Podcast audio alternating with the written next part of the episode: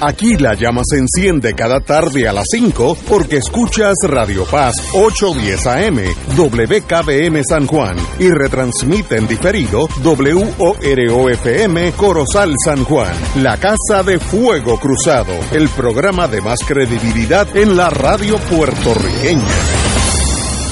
Esta emisora y sus anunciantes no se solidarizan necesariamente con las expresiones que escucharán en el siguiente programa.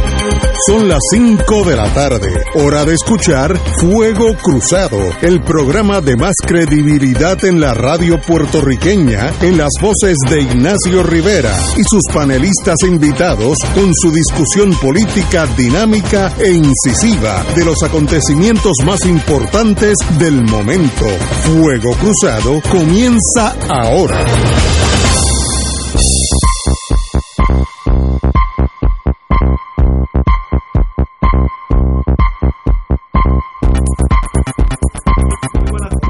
Buenas tardes amigos y amigas de Fuego Cruzado. Hoy tenemos una super agenda. Estaremos aquí hasta las 12 menos cuarto de la noche porque hay que cubrir todo. Y a los amigos que nos están oyendo tocaremos el caso de Sixto George, pero en realidad no tiene la trascendencia que le ha dado la farándula a este caso. Pues vamos ahorita con eso. Pero primero, como hoy el doctor Martínez Maldonado tiene problemas de tiempo, vamos, el, el doctor Cabanilla está llegando de un tour médico por todo el mundo y llega, creo que llega hoy a las 6, así que estará con nosotros el lunes que viene, si Dios así lo permite. Pero vamos con Martínez Maldonado y cine donde sea, que necesito después de esta semana jeteada, necesito un buen cinito. Martínez. Muy buenas tardes. Muy buenas. Saludos a los panelistas y a los radioescuchas. Está hablando desde Marte. Les sugiero que no se... Eh, te, te- te oímos muy mal. ¿Qué, qué está pasando? Vuelve y llama. Yo él llama compañero porque estaba parece que estaba llamando desde ultratumba y nosotros que ya estamos llegando a la edad de que uno se preocupa por la edad, eso de oír voces de ultratumba es bien peligroso. Eh, a ver si llama el compañero. En cuanto lleva, en cuanto llame, pues eh, nos están, nos están conectando ahora mismo. Ok, Ok, ¿estás en la línea? Estoy aquí. Perfecto, diga usted. Pues mire, estaba diciéndole que no se pierdan en Netflix la nueva versión de All Quiet on the Western Ah, Front. aquella película clásica. Eso. Ahora, pues, por supuesto que en español se llama Todo está tranquilo en el frente occidental, basada en la novela famosísima de Eric de Eric María Remarque.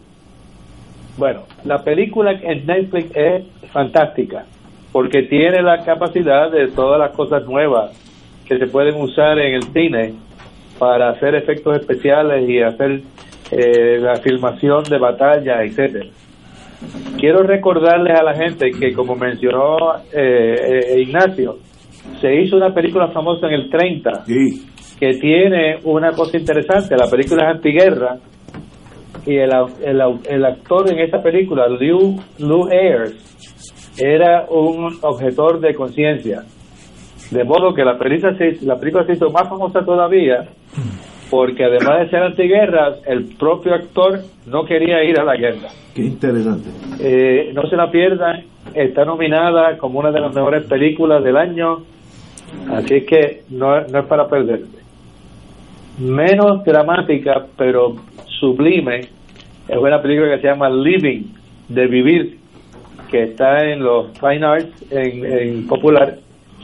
Es una película rehecha de una famosa película de Akira Kurosawa, el gran maestro, pero esta vez el, el guion eh, no se la pierdan, está nominada como una de las mejores películas del año, así que no, no es para perderse.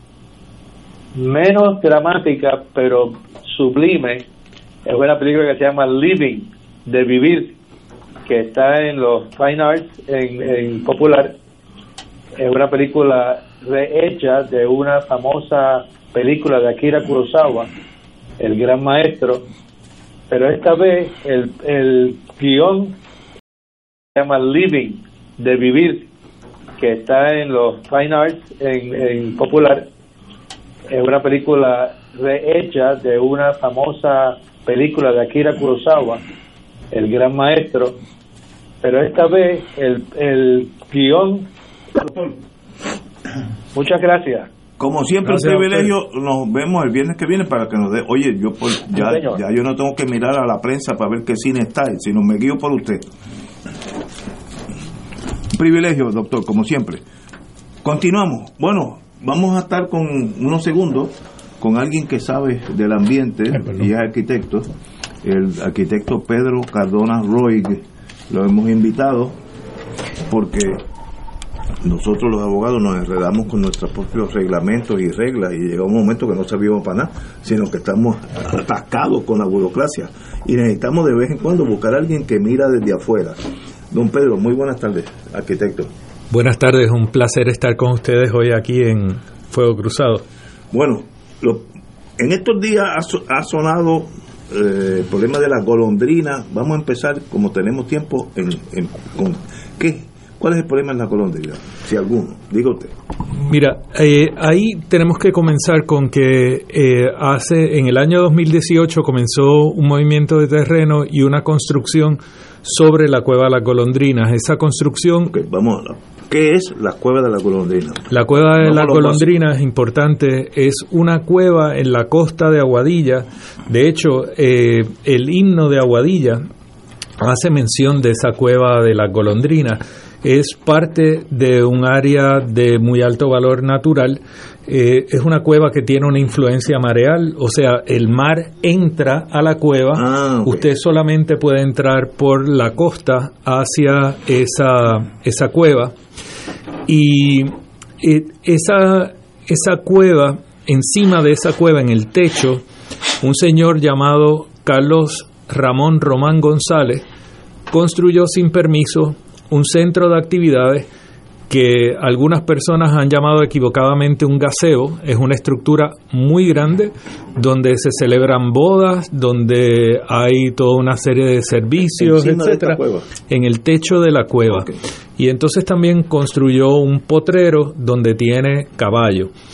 Como todos sabemos, los caballos y los excrementos de, de los caballos eh, pueden contaminar, máxime cuando eh, toda esta esto es una formación de carso, así que es una roca porosa. Eh, cualquier cosa que tú tiras arriba, pues percola y llega hasta lo que son los sistemas naturales eh, marinos. ¿no? Este señor construye eso sin permiso y empieza a promoverlo. Se señala en el año 2018 que esto estaba pasando, las autoridades no hicieron nada, los permisos fueron otorgados, eh, digo, perdónenme, permisos nunca fueron otorgados, el Departamento de Recursos Naturales en mayo del año 2022 eh, hace, presenta una orden de demolición porque sobre cuevas no pueden haber estructuras. Eh, y estas, eh, estas estructuras se alega que pueden estar teniendo un daño estructural en la integridad de la cueva y esa y, esa condición natural le corresponde al Departamento de Recursos Naturales mantenerla eh, mantener su integridad. Pregunta, este señor esa estructura que hace sobre la cueva tiene los permisos que, que cómo, cómo, no no el, el, señor lo hizo como se dice por ahí por la torera. Eh, hay otras formas un poquito más vulgares verdad sí, sí, sí. este pulmón pulmón se utilizan otros sí, muy bien entendimos. otras partes también. Entonces eh, el, la, la, realidad del caso es que comienza toda una serie de señalamientos públicos sobre esta construcción se hacen manifestaciones en el área. Y curiosamente en octubre del año pasado, o sea, apenas unos tres meses más tarde de que todo esto salió a la luz pública de manera ya significativa, pues el señor Manolo Sidre le concede un decreto de exención y unos incentivos al señor Carlos Román González para este proyecto y otro proyecto que estaba desarrollando justo al lado que se conoce como el proyecto de The Cliff. Eh, esta persona tiene un incentivo para y no paga contribuciones sobre una construcción que está haciendo y otra serie de, cosas. Así que la persona que comete un acto ilegal es también premiado por el Estado. Dicho eso, es importante que todos eh, un poco sepamos que el año pasado, para eh, agosto, se hizo una manifestación en este lugar porque esto no solamente son unas construcciones que no tenían permiso y que están hechas sobre una cueva, sino que están hechas sobre bienes de dominio público marítimo terrestre. O sea, que en este lugar este señor ha ocupado algo que le pertenece al pueblo de Puerto Rico para un disfrute personal y desde el año 2018 él además lo renta y saca dinero de esas actividades que organiza o permite en ese lugar que ha llamado suyo. A todo esto, el gobierno de Puerto Rico ha sido inefectivo en lo que es la fiscalización de esto, porque uno puede decir, bueno, el Departamento de Recursos Naturales actúa en mayo, como en efecto lo hizo. Sin embargo, nunca le dio seguimiento. Eh, dijo, dio un término de 30 días para demoler y restaurar y nunca regresó a decirle, mire señor, esto tiene que estar fuera y usted también, sino que se hizo un poco de la vista larga. El Estado el Estado, a través del Departamento de Recursos Naturales, el, municipio de Aguadilla eh, nunca ha actuado efectivamente en este asunto. Eh, ha habido señalamientos de la legislatura municipal, sin embargo, el señor Julio Roldán, eh, que es el alcalde de Aguadilla, ha continuado diciendo aquí hay que hacer un deslinde, pero usted no tiene que hacer un deslinde cuando hay una estructura que el Departamento de Recursos Naturales ha dicho que no puede estar en el lugar que está y que tampoco tenía permiso. Usted lo que tiene que hacer es hacer efectiva la orden de demolición que se extendió por parte del Departamento de Recursos Naturales. Y eso no ha pasado. El señor Manuel Sidre, también es el jefe de la Junta de Planificación y la Oficina de Gerencia de Permisos, que la oficina, la Junta de Planificación tiene la obligación en ley de auditar los permisos y en caso de que hayan incumplimientos como este, la unidad de auditoría tiene que levantar bandera, presentar una investigación y presentar conclusiones para llevar a que esto no, no, no suceda o no se extienda trayéndonos al domingo pasado, cuando yo estaba allí como parte del grupo que fuimos a el área de la cueva La Golondrina. Cuando llegamos allí nos encontramos con que el lugar estaba ocupado por una compañía de seguridad, SJA Security Police, y esos individuos que estaban allí en un momento empezaron a amenazarnos a todos los manifestantes apuntándonos con las armas que tenían, que nosotros no sabíamos exactamente qué era esa arma que tenían, y también con los rociadores de pepper spray. En un momento dado, luego de habernos amedrentado lo suficiente, procedieron a rociarnos con pepper spray a los manifestantes. Eso provocó una reacción, obviamente, de la gente que estábamos allí, y, debo aclarar, nosotros estábamos fuera de lo que alega este señor incorrectamente que es su propiedad. Así que hay una verja, todo el mundo estaba fuera de la verja con la excepción de dos personas.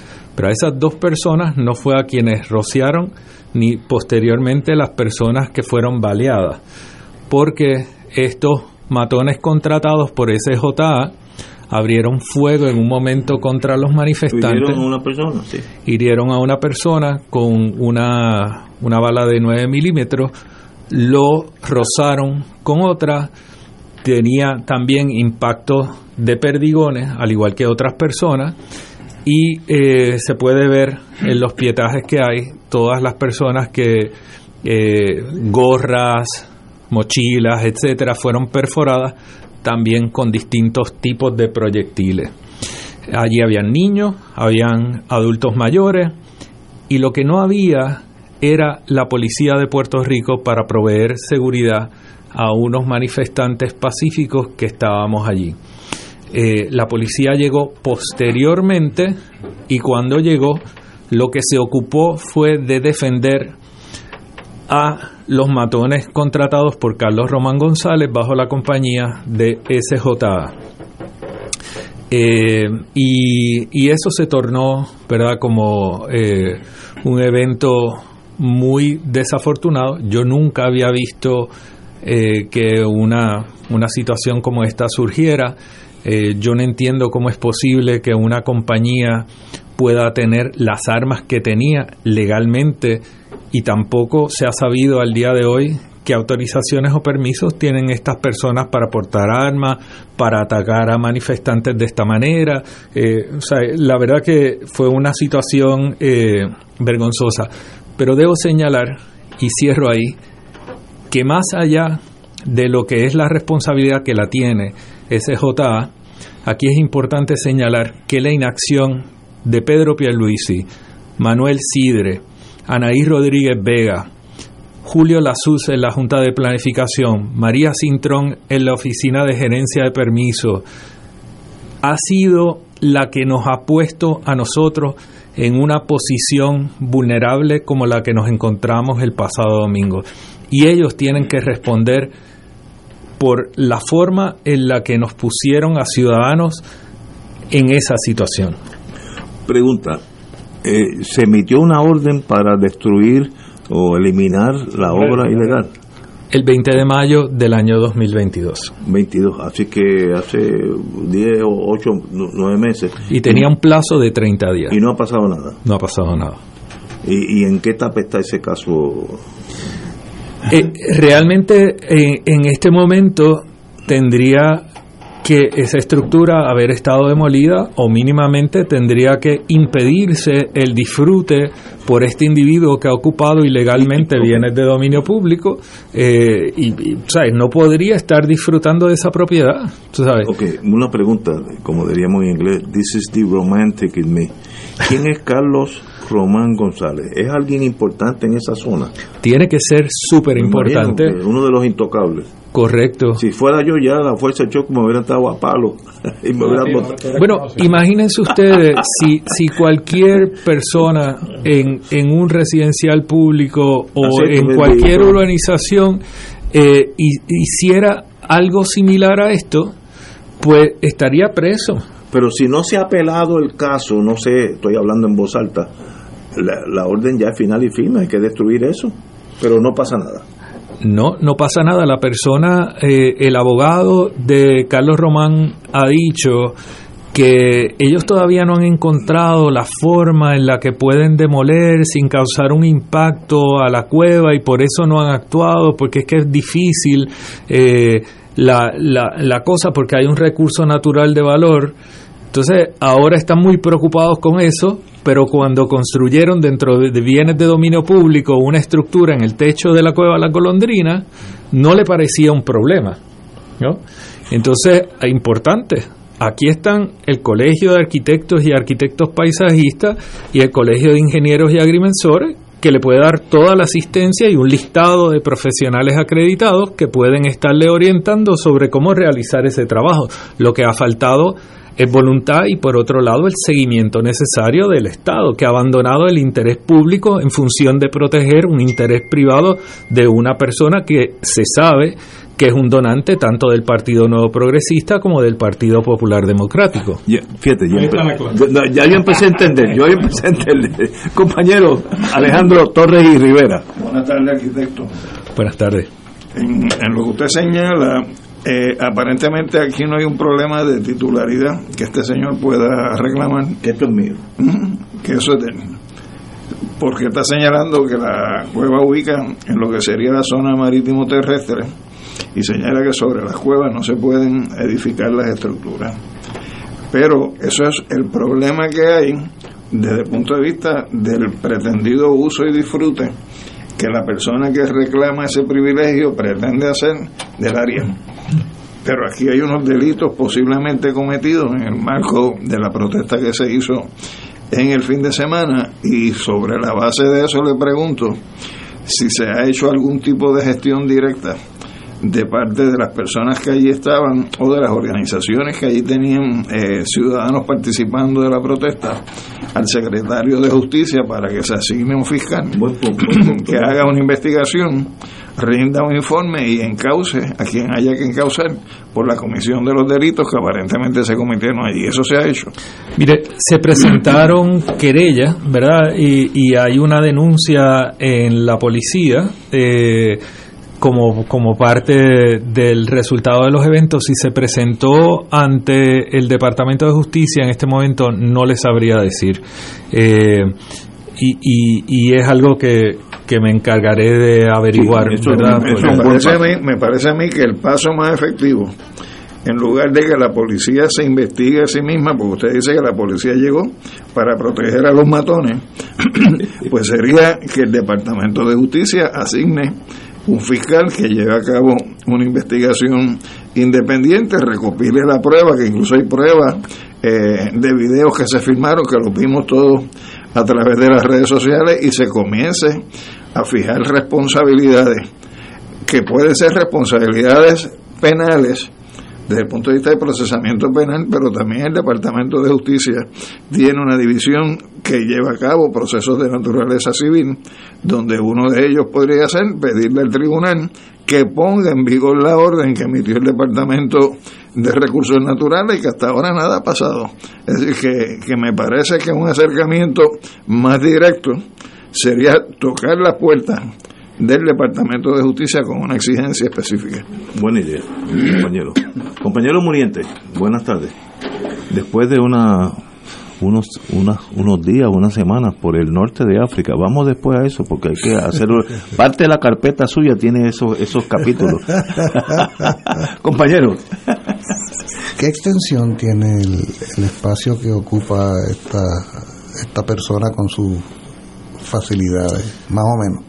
Mire, a ojo de buen cubero puede ser una, una cuerda y media, dos cuerdas. Esas dos cuerdas son las que comprenden lo que usted define como el techo de la cueva. Eh, parte de esas dos cuerdas es el techo de la cueva. No dos cuerdas son básicamente 8.000 metros cuadrados. Sí, exacto. Sí. sí. Sí, es un área, es un área bastante amplia. El área que está cercada es posible que sea más bien como una cuerda.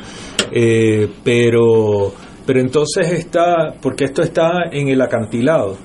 Eh, y hay una rampa que baja hasta el pie de donde está el muelle de azúcar, las pilastras del muelle de azúcar, y hay otra parte que sube entonces hacia el área donde está eh, el, el almacén, el antiguo almacén del muelle de azúcar y el tanque de melaza y el, lo que están desarrollando del proyecto de, de Cliff, donde está el campamento que se ha llamado Pelicano.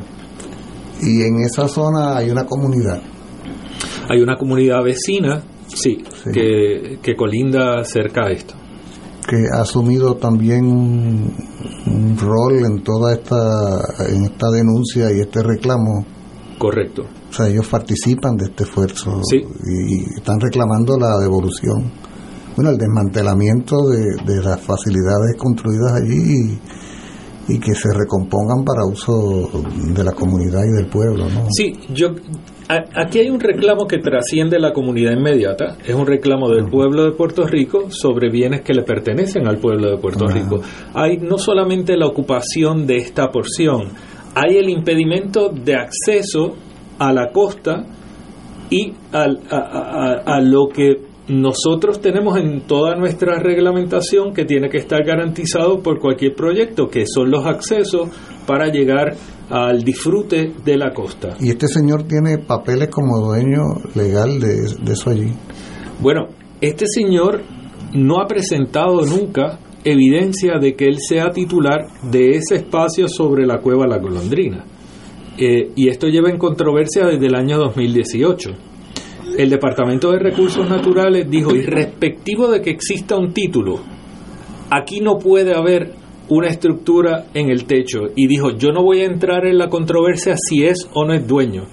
Yo lo que sí voy a decir es que aquí no puede haber una estructura construida sobre este activo que yo estoy llamado a proteger. O sea que si él fuera un dueño legítimo podría seguir siéndolo siempre y cuando se desmantele toda esa estructura que y siempre y cuando también como dice nuestro ordenamiento jurídico garantice el que se puede dar acceso a eso que es la costa para el disfrute de, de toda la ciudadanía. Si es que fuera ese el caso. Él nunca ha reclamado que es dueño de esa porción. Tampoco ha alegado que esas estructuras fueran construidas de forma legal. Se hizo una especie de chivo loco, dijo, bueno, este, y, su abogado ha dicho, nosotros no estamos cuestionando la orden de demolición. Pues pasa que no hacen nada con ella, pero, pero no la cuestionan. ¿Y, ¿Y cómo si no hay la titularidad en el terreno?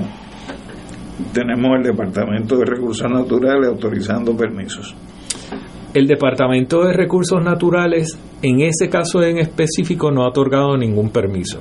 Y de hecho hay múltiples reportes, me parece que desde el año 2017 del Cuerpo de Vigilantes, donde señalan que aquí hay unas irregularidades y, tienen una bitácora detallada de todas las actuaciones de Carlos Román González en este lugar. Pues entonces mi sugerencia sería que además de tocar a las puertas del Departamento de Justicia, se toque a las puertas del Departamento de Recursos Naturales para que hagan una acción afirmativa a los fines de, lograr que se instrumente eh, la demolición eh, y la restauración a su estado original de esas construcciones. Y yo estoy de acuerdo, pero es súper importante que todos reconozcamos también que todas estas acciones las hemos estado realizando ciudadanos a título personal y voluntario a costo nuestro con horas de peritaje, con, con financiamiento de acciones legales de parte de nosotros por la inefectividad de un Estado que debiera estar exigiendo cumplimiento con esto.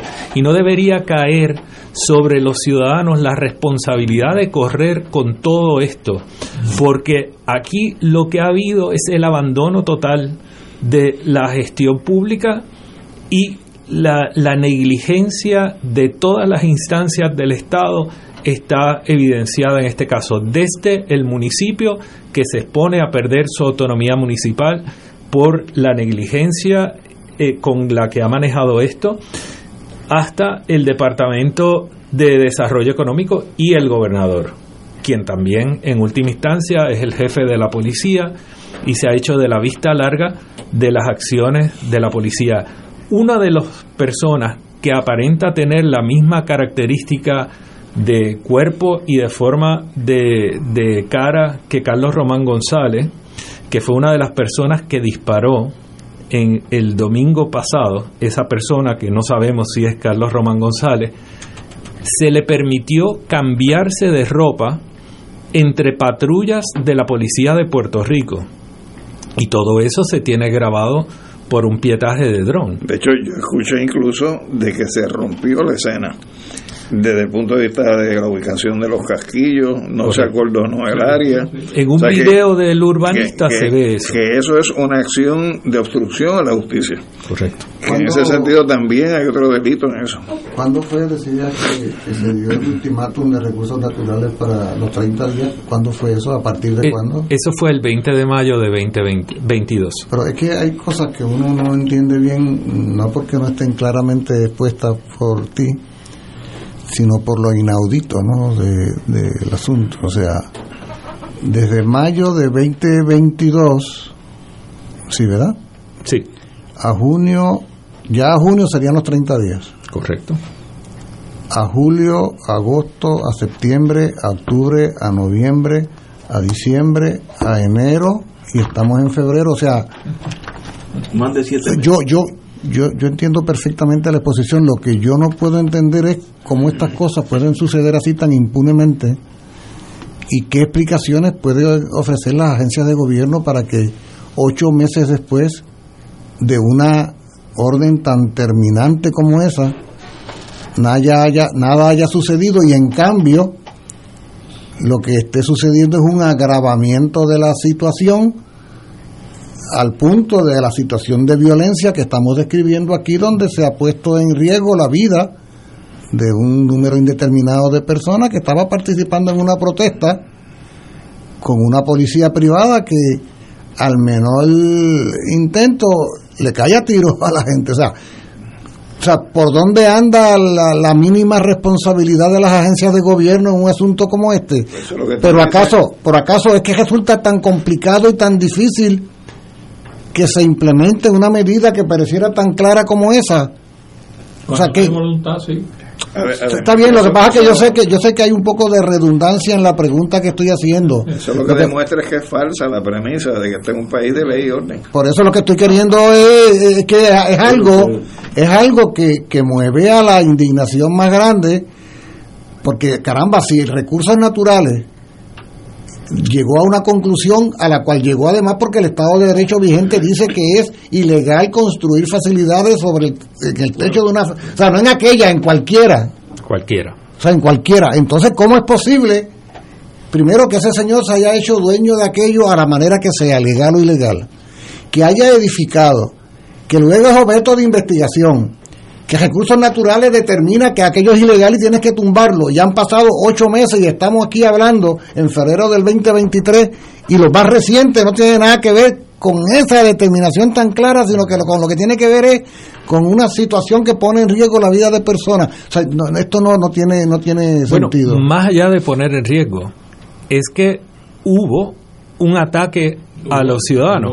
O sea, no, no estuvimos eh, con, con un pretendido riesgo. Fuimos objeto de una balacera. lo que es peor todavía. O sea, que, que es muy serio. Y lo otro, yo quería dejar por lo menos establecido. ¿Y cómo es posible que Manolo Sidre, ojalá y nos estuviera escuchando, mi casi compueblano, aunque es cubano, lo que pasa es que él llegó del exilio tempranero a Arecibo, de los pocos que llegó allí. O sea, Manolo, si me estás oyendo, yo, ¿cómo es posible esto, chico? O sea, ¿cómo es posible semejante situación? Tú que te tratas de pintar tan buena gente, ay, tan comprensivo y tan ecuánime, ¿cómo es que tú permites y consientes y además premias a un delincuente? Sí, yo iba a decir que tenemos que tener en mente que desde el año 2009 la ley de reforma de permisos es una de las es uno de los vehículos para que cosas como estas sucedan. ¿Por qué? Porque la ley de reforma de permisos eliminó los foros administrativos para gestionar, por ejemplo, la agencia que otorgaba permisos también tenía la capacidad de revisarse en aquel caso donde hubiera cometido un error o donde tuviera información de que la determinación a la que había llegado era una determinación incorrecta, que pudiera revisarse o que a través de la unidad de auditoría identificaba que había una irregularidad en el permiso que se había otorgado, podía hacer una corrección. Ahora no lo puede hacer, ahora hay que acudir a los foros judiciales para poder llevar un caso como este. O sea, si las agencias reconocieran las deficiencias que tiene esto, que me parece que no hay forma de que no lo reconozcan, no lo pueden corregir como pasó en Sol y Playa, como está pasando en las mareas.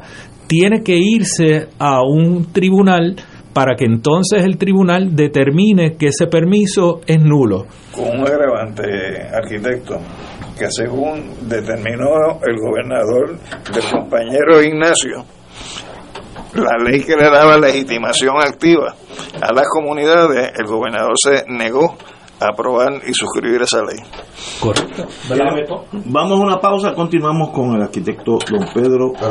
¿Por qué una pausa? Fuego Cruzado está contigo en todo Puerto Rico.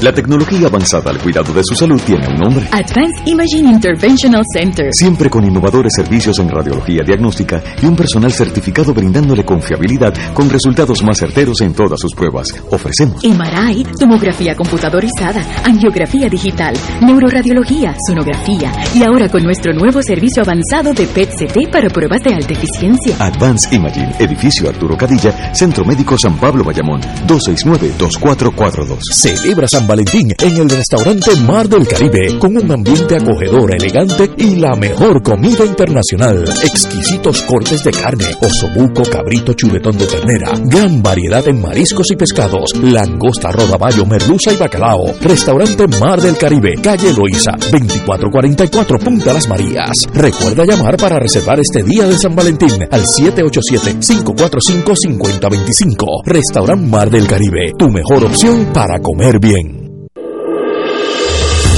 Fuego Cruzado, el programa de más credibilidad en la radio puertorriqueña, es ahora la tribuna abierta de análisis noticioso, con diversas perspectivas que exploran el trasfondo de lo que acontece a diario y cómo nos afecta. Escucha Ignacio Rivera y sus panelistas invitados de lunes a viernes en Fuego Cruzado en transmisión diferida a las 10 de la noche por Oro 92.5 FM. El Santuario Nacional de Nuestra Señora Madre de la Divina Providencia invita al pueblo de Dios a las noches de adoración y sanación todos los segundos viernes del mes a las 7 de la noche. En estas rezamos el Santo Rosario, adoramos al Santísimo, reflexionamos y hacemos oración de sanación.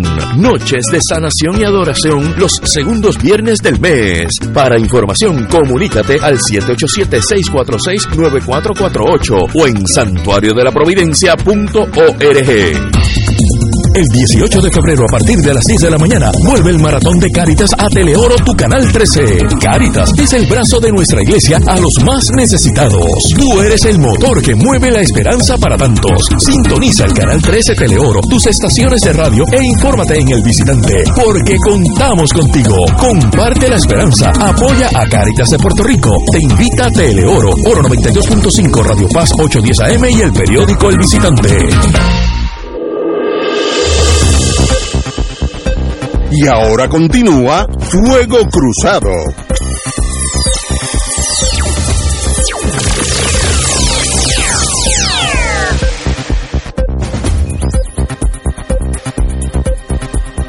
Vamos, compañero Yayurti. Saludos, muchos saludos, ingeniero. Este, me alegro que esté, arquitecto, me alegro que esté aquí con nosotros. Bueno, es un arquitecto, es un ingeniero especializado. Hay, hay una nueva vertiente que se ha salido en, en la prensa en el día de hoy y de ayer, de que más allá de destruir o demoler la estructura que este, este delincuente construyó allí, eh, también quieren demoler las dos estructuras históricas que, allí ubican, que es el que usted dijo, la, lo de la almacén del azúcar, si no me equivoco, eh, y, ¿ah? y, el tanque de melaza. Y el tanque de la, de la melaza. Pero eso son eso es digno de preservar, no te pregunto, no sé. Sí, eso, eso, va con la pregunta, ¿no? Exacto. Mira, yo, yo creo que nosotros tenemos que tener esas discusiones y son válidas. ¿Esto tiene mérito o no tiene mérito? Pero lo que está pasando aquí es que Carlos Román González le ha bloqueado el acceso al Instituto de Cultura que ha intentado en repetidas ocasiones entrar al predio y no le da acceso. ¿Por qué? Porque él demolió un mogote sin tener las autorizaciones, un mogote en el que se alertaba que podían haber unos yacimientos arqueológicos. Él ha bloqueado el antiguo paso del tren y ha llenado de roca caliza lo que era la antigua vía que discurría no por su propiedad, por la propiedad de otro. Entonces, él no permite que el Instituto de Cultura entre a este lugar. Tiene que haber una evaluación de si esas estructuras tienen mérito o no. Él lo que está pidiendo es que le den la autorización para demoler sin que se realicen las investigaciones correspondientes para determinar si hay o no valor histórico en esas estructuras. Y ahí es donde para mí viene el problema, ¿no? Este, y, yo creo que a eso es a lo que tenemos que estar pendientes. Y, otra cosa que no acabo de entender, que ya se mencionó, pero como quiera, reiterativa. ¿Cómo este señor tiene tanto poder? Esa, esa era mi pregunta. ¿Quién es este maestro? Él es el señor feudal de la zona. Está tocando, a alguien. O sea, ¿cómo es posible que haya tanta impunidad? No entiendo. Mira, realmente... ¿Quién es este maestro? Es la persona más importante en esa área. Da la impresión. Antes era Neudi. Sí, realmente, realmente muchas personas han, se han cuestionado esto. Eh, no hay duda de que disfruta de unos privilegios que ningún ser humano normal en Puerto Rico disfruta. Eh, solamente él tiene la capacidad de tener eh, pues controlado tanto al alcalde Julio Roldán como a todo el aparato gubernamental y Manuel Sidre eh, come de su mano porque de alguna manera le ha otorgado un gran regalo con la, el decreto de exención que le autorizó en octubre del año 2022. Y es un alcalde popular. El alcalde es popular. O sea que una vez más vemos el junte de populares y PNP actuando en perjuicio de los mejores intereses de nuestro pueblo. Y recién electo, o sea, que es nuevo. O sea, el alcalde Roldán acaba de llegar a Guadilla derrotó a la alcaldesa PNP que estaba allí hace unos cuantos años. Es que este es el primer cuatrenio de este señor alcalde y había mucha esperanza mucha esperanza en el pueblo de Aguadilla de que este alcalde iba a enderezar la ciudad y parece que como se ha ido por la eh, cogió una curva ¿no? y se desvió y, una vez se logre eh, erradicar eh, esta, esta situación ¿Qué se puede hacer allí para beneficio del pueblo? ¿Qué, que, por ejemplo, ¿qué ideas hay sobre el tapete que pudiéramos desarrollar? Mira, yo creo que hay varias cosas que tienen que suceder allí, ¿verdad? Tiene que haber la demolición y tiene que haber una fijación de multa por haber utilizado y haber provocado estos daños por parte de este señor. Eh, Carlos Román González. Pero una vez eso, la pregunta es de, ¿y, luego qué hacemos? Bueno, tiene que haber una restauración de ese sistema natural. Hay una grama que utiliza pesticidas, herbicidas, etcétera, eso hay que removerlo, hay que volver a poner ese, ese lugar. La roca caliza necesita respirar. Si tú la sofocas, tú provocas que se degrade, ¿verdad? Y se pulverice. Y eso es parte de lo que está sucediendo aquí, ¿no? Eh, entonces tiene que haber ese proceso de restauración.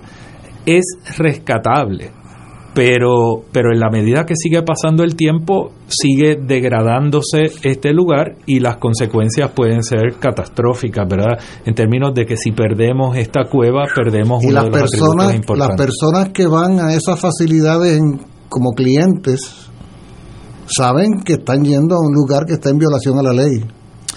Eh, presumimos que sí, porque porque aquí eh, verdaderamente ha habido bastante cobertura, pero pero él mercadea esta instalación en múltiples plataformas, así ¿qué, que ¿qué actividad se hace allí? Dame un ejemplo de qué. Ah, allí se hacen bodas, ah, allí se hacen actividades. Debe ser un sitio eh, precioso para hacer una boda, me imagino eso es lo que él está mirando. Es, un lugar que tiene, tiene una vista espectacular. este, es el poniente del sol.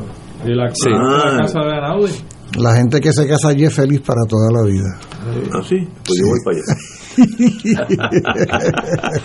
Arquitecto, salió algo en la prensa de la cual yo sé muy poco de ese mundo, pero no al reglamento conjunto. ¿De qué están hablando estos buenos ciudadanos? Mire, en, a finales de, del año pasado, la Junta de Planificación presentó eh, un borrador de reglamento conjunto eh, con mil páginas y durante la Navidad o el periodo entre Acción de Gracia y la Navidad celebró vistas públicas. Eh, entonces, este ha sido un proceso muy cuestionable porque en esa época presentar un documento de esta importancia de envergadura no puede tener otra intención que no sea esconder que es lo que, lo que recoge ese documento. Celebraron vistas, me parece que fueron 11 vistas, eh, y entonces ahora está en el periodo de comentarios que vence el día 21 de este mes. Ese reglamento altera todo lo que ha sido la planificación en Puerto Rico, cambiando la esencia de los distritos que antes llamábamos de zonificación para convertirlos en otra cosa. Hasta ahora lo que ha hecho la planificación a nivel global es que cuando llama algo un uso residencial, el uso que se permite ahí son solamente casas. pero a través de este reglamento se va a permitir que en un uso residencial se haga eso, hayan Airbnbs, industria, tengamos la posibilidad de tener comercio, usted va a poder tener una multiplicidad de cosas, pero donde usted tenía el parquecito de la urbanización o aquí al frente que hay un parquecito triangular, etcétera, en esos predios a través de este reglamento se permite cambiarlo a un liquor store, a un complejo de bocops, a un hotel, a una multiplicidad de usos que no tienen nada que ver con los servicios y los equipamientos que están asociados con las dotaciones. ¿Y eso sería una adjudicación automática con la mera solicitud o tiene que pasar por un proceso de evaluación? No tiene que pasar por el proceso de, evaluación. Es, eh, lo, lo convierte en algo ministerial ese cambio, sin haber habido un análisis de impacto ambiental, sin considerar tráfico, sin considerar... Es como si fuera, sí, como si fuera a través de una exclusión categórica. Esto no se sostiene en ningún lugar. Y el hecho de que altera lo que es la estructura adoptada de política pública de uso del suelo a través de un reglamento que es un instrumento operacional es algo que no se sostiene. Sin embargo, pues esto es lo que pretende hacer la Junta de Planificación en la oscuridad de la Navidad y, ahora pues eh, pretenden que nosotros acabemos y hemos tenido muchas distracciones, eh, ¿cómo se llama? Sixto George y toda esta cosa. Pero me imagino que la, la razón de ser es para que haya más construcción más fácil, que sea más fácil hacer cosas que generan empleo y ganan elecciones. Bueno, realmente la meta? es poder hacer cualquier cosa en cualquier lugar, irrespectivo de lo que pueda hacer su pertinencia. Yo estoy totalmente a favor de que las cosas se puedan hacer más rápido, de que nosotros seamos más eficientes y más efectivos en la gestión, pero no a expensas de comprometer lo que es lo que la ciudadanía y todos nosotros articulamos como propósito de eh, país a través de la adopción de política pública de uso de suelo. Es, desvirtuar la planificación de Puerto Rico. Eso es lo que está haciendo. Eh, arquitecto, ¿por qué se le dice reglamento conjunto? Eso es importante. En el año 2009, cuando se aprueba la ley 161 de reforma de permisos, se instruye a la Junta de Planificación a buscar consolidar reglamentos que tuvieran carácter similar. Y esto se ha hecho en otras partes del mundo y se ha hecho varias veces en Estados Unidos. Pero lo que se hizo en Puerto Rico no tiene precedente. Este es el disparate mayor porque aquí se agruparon cosas que no son similares en un solo documento. Una regla cardinal, yo me dedico a consultoría en aspectos reglamentarios, aquí y a nivel internacional. Una regla cardinal es que usted nunca trae cosas que son de uso del suelo con lo que son reglamentos operacionales, porque los reglamentos operacionales necesitan agilidad y los reglamentos que tienen que ver con uso del suelo son unos reglamentos que no pueden cambiar frecuentemente porque alteran los valores y las expectativas de los desarrolladores y afecta todo, la banca, toda la inversión. No estabilidad. claro, desestabiliza. Por ejemplo, te coges un caso como el de Sacramento, California, que ha estado revisando su reglamentación para permitir que los usos residenciales de vivienda unifamiliar se permita más densidad. Pues ellos han estado desarrollando estudios de detalles, análisis, impactos económicos se han analizado en detalle. Llevan 10 años trabajando en eso. ¿Y, dónde queda el plan de uso de terrenos con ese reglamento conjunto? Bueno, hay modificaciones que se producen de una manera indirecta y hacen el reglamento ilegal, porque ningún reglamento puede ir en contra del el instrumento de planificación de mayor prelación. Así que aquí también nos va a tocar a los ciudadanos financiar eh, gestiones legales para lograr derogar nuevamente, como lo logramos en el 2019 y en el 2020, pues derogar este disparate que está articulando la Junta de Planificación. ¿Y usted ve alguna agenda oculta en que se pretenda empujar ese reglamento conjunto? Con las consecuencias que tiene y el quitarle la legitimación activa a las comunidades y a los ciudadanos claro para que poder sí. llevar a cabo los casos. Claro que sí. Este reglamento es un reglamento que ha estado de la mano de la Junta de Control Fiscal. La- las personas de la Junta de Control Fiscal han estado interviniendo desde el año 2019 en todas las versiones de reglamento conjunto y básicamente la Junta de Control Fiscal lo que quiere es llevarse el dinero y irse de aquí, ¿verdad? Con, con, con los bolsillos llenos, ¿no? Eh, pero eso no le viene bien al país y también es contrario a la política pública. Recordemos que también la ley promesa le decía que la Junta de- Control Fiscal tenía que cumplir con lo que estaba establecido en el plan de uso de terreno. Y es el único instrumento al que hace referencia directa la ley promesa. Aquí están tratando de, a través del reglamento, violentar Dar- un lo que estaba allí. ¿Y, ¿Y cómo se reconcilia ese reglamento con los municipios autónomos que tienen todas las competencias también para otorgar permisos y se supone que ellos también reglamenten su, su, su terreno? ¿no? ¿Cómo, que, que no hay un conflicto ahí? Totalmente. Y entonces el reglamento dice que sustituye, por ejemplo, el reglamento de San Juan y sustituye el reglamento de Ponce, pero al así hacerlo, por definición, y regresamos a la ley 81 de 1991, ley de municipios autónomos, que decía que la reglamentación estaba compuesta por dos elementos, los planos o los mapas y los reglamentos. Si tú quitas el reglamento de un plan y lo sustituyes por otro y ese altera lo que era la expresión de política pública que se adoptó en el momento que se aprobó el plan, en efecto tú has eliminado el plan. Tú has cambiado esa política pública y por lo tanto todos esos municipios, Bayamón, Guaynabo, eh, Ponce, San Juan, van a perder su autonomía. Aguadilla la va a perder por la la incompetencia del alcalde, pero los otros la van a perder de facto cuando la Junta de Planificación apruebe este reglamento. Entendí. Que, que va contrario a la política pública. Que la política pública era descentralizar la permisología a nivel central para darle esa, esa, esa autoridad a los municipios y ahora están Vuelve para atrás. vuelve- mirando para atrás de Y totalmente contrario a lo que estaba haciendo la planificación a nivel global, donde se busca lo local. Eso también traía su complicación. Estoy pensando mientras usted habla. Por ejemplo, en los terrenos que hay entre Vega Baja y Manatí, ahí lo que tiene es eh, arena silicia. Manatí es un municipio PNP, Vega Baja es un municipio popular.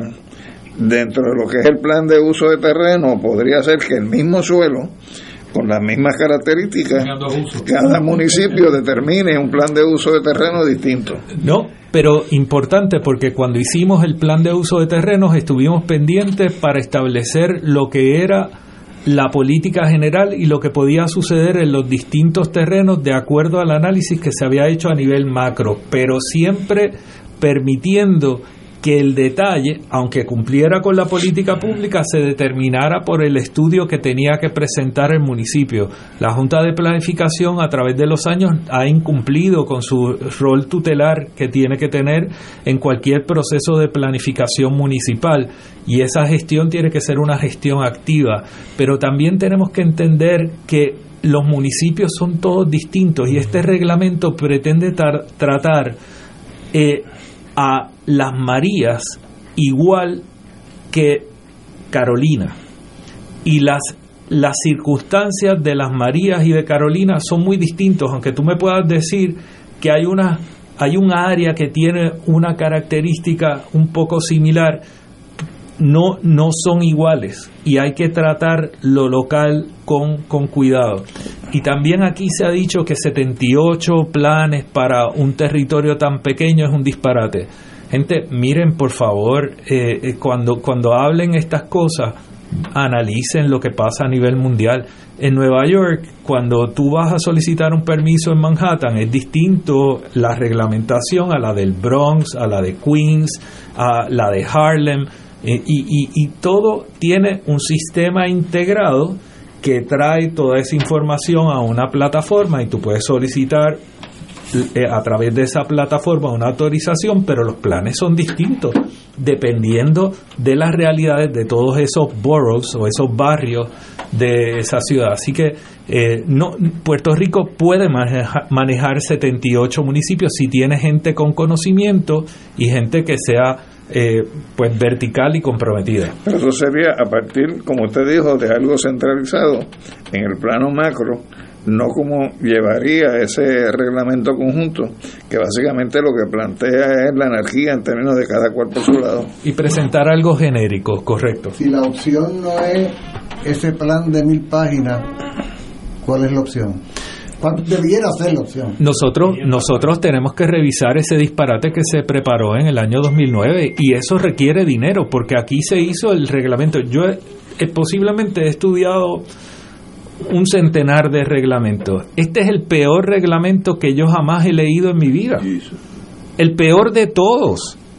O sea, todas las versiones de reglamento conjunto son peores que cualquiera de los otros reglamentos que yo he estudiado en mi vida. Hemos creado el instrumento más disparatado y deficiente que yo he leído. arquitecto, yo pues yo no lo he leído, pero suscribo también por lo que he leído en la prensa de que eso es así.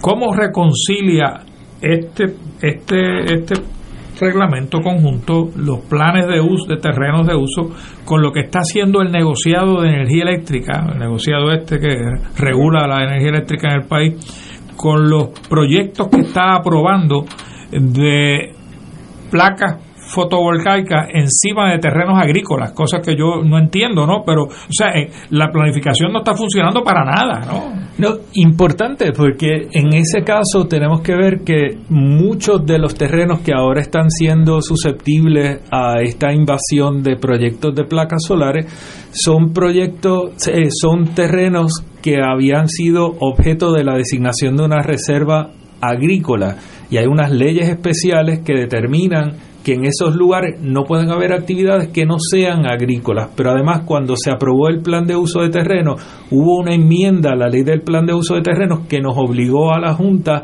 a identificar más de 600.000 cuerdas y dedicarlas a protección agrícola. Y esa ley tiene una condición muy particular que establece que una vez se apruebe el plan de uso de terreno, esas 600.000, 647.000 cuerdas, para ser específico, pasan a ser una reserva agrícola que nunca puede ser reducida.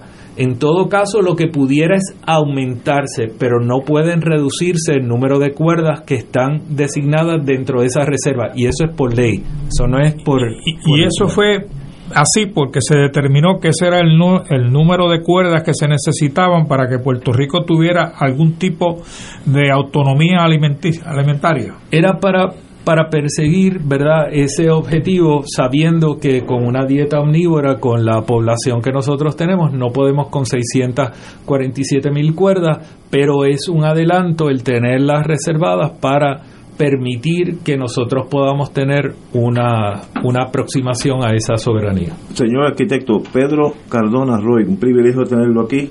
De verdad empezamos a hablar unos 15 minutos, llevamos una hora, extraordinariamente nos ha dado una lección. Y yo para... Se quedan preguntas. No, y se quedan, por ejemplo, a los periodistas que son los que tienen que investigar, ¿quién es Carlos Román González? ¿Por qué tiene tanto poder? En esa el Departamento de Justicia. De Justicia también, pero que no quiero asustarlo. Este, pero un privilegio, arquitecto, y estoy seguro que no es la primera vez que va a venir aquí, porque esto sigue caminando y usted por lo menos nos guía, porque esto es un área muy técnica y uno se puede perder fácilmente. Un privilegio para mí compartir con ustedes a quienes admiro. nos honra con su presencia. Señores, tenemos que ir a una pausa, amigos. Gracias. Fuego Cruzado está contigo en todo Puerto Rico. Te invitamos todos los domingos a la una de la tarde por Radio Paz 810 AM y los sábados a las 7 de la mañana por Oro 92.5 Cuidando la Creación con la hermana Lisi y sus colaboradores. Entrevista, mensajes educativos y dándole voz a grupos que ayudan a cuidar la creación en el mundo. Recuerda por Radio Paz 810 AM, una de la tarde, domingo, sábado por Oro 92.5 FM a las 7 de la mañana.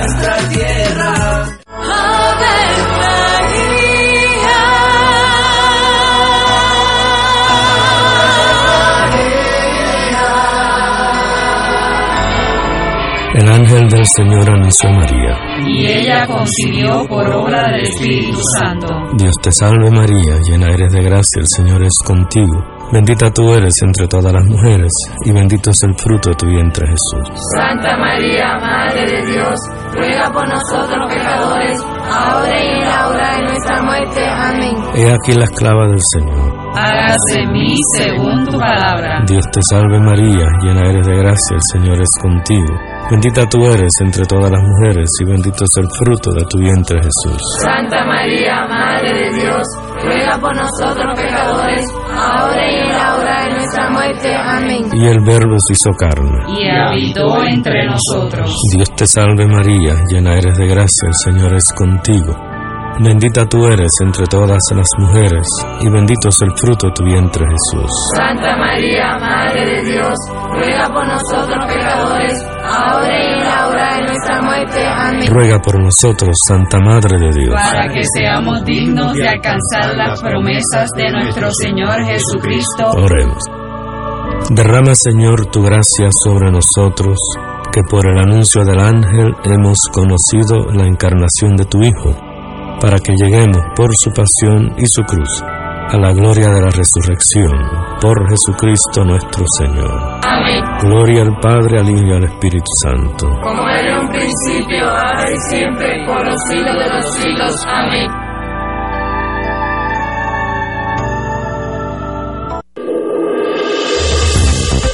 Aquí la llama se enciende cada tarde a las 5 porque escuchas Radio Paz 810 AM, WKBM San Juan y retransmite en diferido WOROFM Corozal San Juan, la Casa de Fuego Cruzado, el programa de más credibilidad en la radio puertorriqueña.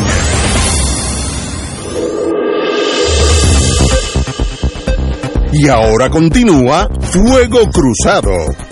Bueno, como indicamos anteriormente, vamos a tocar el- la novela de las siete que me cuando era chiquito, eh, Sixto George y sus muchachos.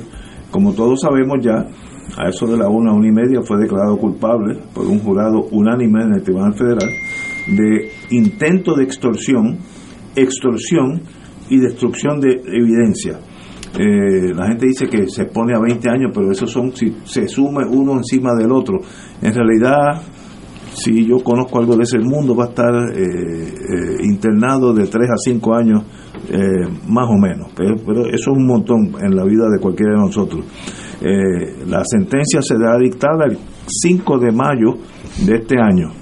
Sen- sencillamente fue ingresado de inmediato, cosa que no es común pero como este señor había le había puesto banderillas al sistema, al toro del sistema, al, en vez del toro del sistema, banderillas al águila de americano, pues hoy ya ya está durmiendo en MDC, Met- Metropolitan Detention Center. Pero, Eh, pero lo ingresaron no porque saliera culpable, lo ingresaron porque violó la orden de mordaza. No sé. Porque eso era la- el apercibimiento que él tenía, que si volvía a comunicarse con la prensa, se le iba, Iba- a revocar la fianza y, y- se iba se a ordenar el ingreso. Él- así que él esperará todo el trámite de apelación, de, digamos, de sentencia desde la cárcel. Este señor, como yo dije anteriormente, hace una o dos semanas cuando puso el caso, esto no es un caso trascendental, esto es un caño, el caso bread and butter, sencillo, el clásico, este, extorsión, fraude, que esos hay uno cada semana en, en Puerto Rico y en New Jersey y en Oklahoma. Pero esto tenía un toque de magia que era la farándula y entonces la farándula hizo de esto el evento más importante en el siglo en el, el año en que estamos el, el año 23 que no es cierto esto no es un caso importante. Alguien que trató de extorsionar vivía del gobierno ese era su cliente primario y cuando vio lo que le estaba pasando a Rosellito dijo pues este es un buen chance para yo hacer unos 300 mil pesos más etcétera etcétera eso no es importante. Antes o después de Sixto George, el, el, el sol sale por Fajardo. Si hubiera salido inocente, tampoco tiene gran importancia, pero salió, salió culpable. Este señor tiene algo, eh, me dijo alguien que sabe del mundo de artistas, que los artistas a veces creen que la novela es la realidad y él empezó a crearse una novela en su propia mente, hablando con la prensa, etcétera, y para él se tornó, ese era el caso, no, el caso no era el de la acera, el caso era ante el jurado. Y entonces él iba ganando el caso de la acera con y lo vimos aquí en la en la farándula noticiosa que todo el mundo estaba, no todo el mundo, casi todo el mundo estaba analizándolo a favor de él hasta que llegó la realidad. Un caso pequeño con grandes implicaciones. Las implicaciones son las que dije al principio.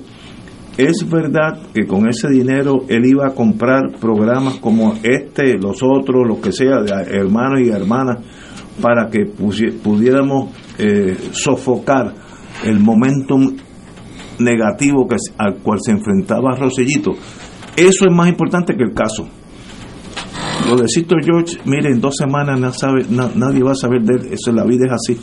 Pero el hecho de que se diga en un juicio que este señor podía con 300 mil pesos virar la opinión pública a base de darle dinero a personas como nosotros cuatro, pues eso, primero en mi vida me sorprende, tampoco yo soy muy inocente en la vida, en la vida gente así. Pero eso es lo importante de este caso. Eh, el mundo político se debate en esa forma. En otras palabras, cuando vayamos a votar de aquí a 23 meses, 22 ya, el factor económico tiene que ver algo como yo pienso, pues obviamente si el que tenga más dinero va a tener mucha más propaganda a, su favor y va a decir que él es buenísimo y el otro es malísimo o malísima, la que sea. ¿Eso es bueno? No, eso es malo. Eh, el sistema democrático debe ser absolutamente cristalino. Y este caso demuestra que hay arruguitas en ese caso. Eh, este caso demuestra algo de corrupción en el sistema electoral nuestro, eh, cambiando la opinión pública vía los programas eh, y los noticieros. Eso es para un país fatal. Esa es la importancia de Sixto George. Él en sí, pues, es una coma en un párrafo. Compañero. Pues mira, yo creo que la importancia que tiene este caso es que nos bajemos de, del taburete donde nos estamos, estamos metidos como pueblo y nos confrontemos con la realidad que está en un país donde sí hay corrupción, donde sí hay esas instancias de gobierno hay corrupción, donde sí hay gente que si se van a comprar es porque están dispuestos a venderse. Y en ese sentido, pues el dinero que él plantea que va a recoger para comprar esa influencia es porque él entiende que hay gente que está dispuesta a vender eh, su servicio para eso. Obvio. Entonces, en ese sentido, yo creo que este es un caso donde quien lo examina no debería estar pensando que es un caso donde un individuo fue encontrado culpable, sino que es un caso donde tanto los acusadores como los acusados son culpables en una, un entramado de, de corrupción que el país ya aborrece. Entonces, en ese sentido, me parece, Ignacio, de que si es cierto que los pasados 20 años Aquí ya van por más de 400 los políticos que han ido presos por actos de corrupción. Pues debemos entonces salirnos de, esa, de ese lugar donde nos encontramos, diciendo que este es un país de ley y orden, asumiendo que aquí las cosas corren bien y que estas son las excepciones, y asumir la realidad de que no, que eso no es así. Aquí la corrupción percola por ojo, boca y nariz, y esa corrupción donde se ha manifestado mayormente es en los partidos de la alternancia. Por lo tanto, parte del antídoto tiene que ser romper esa, esa relación de alternancia que nos ha acompañado por lo menos desde el año 68 eh, para acá y empezar a darle un contenido distinto a la aspiración de este país sobre lo que debe ser la política de su gobernante. Compañero Muriente. Yo creo que hay que tener cautela de no reducir las reflexiones que se hagan a la persona que ha sido primero acusada y luego resultada convicta, porque si lo dejamos ahí, pues posiblemente no entendamos al menos parte del alcance de todo esto.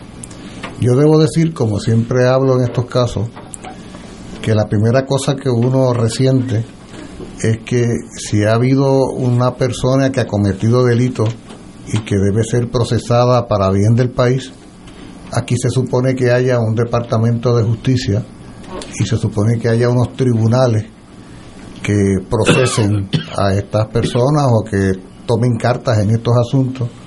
Y una vez más resulta que tienen que ser los federales los que asuman eh, eh, la responsabilidad de atender un caso como este. O sea, una vez más uno se pregunta, bueno, ¿por dónde anda el Departamento de Justicia? ¿Por dónde anda el Secretario de Justicia? ¿Y por dónde anda la justicia? Eh, si es que vamos a querer implementar en serio para enfrentar situaciones como esta. Ahora, aquí, más allá de que esta persona ahora mismo esté presa, y está preso, como señalaba hace un momento Alejandro, eh, en la interpretación que él hacía, no porque haya resultado convicto, sino por desacato al tribunal, Alejandro, tú decías, ¿verdad? violar la orden de Mordaza. violar la ley de Mordaza. Pero de, hecho, de hecho, y al violarla se fue para las malangas, ¿no? Con las cosas que dijo. Sí. Y el caso se va, la, la, se va a dictar sentencia en mayo o sea que si no nada cambia, va a estar unas cuantas semanas en hasta, mayo.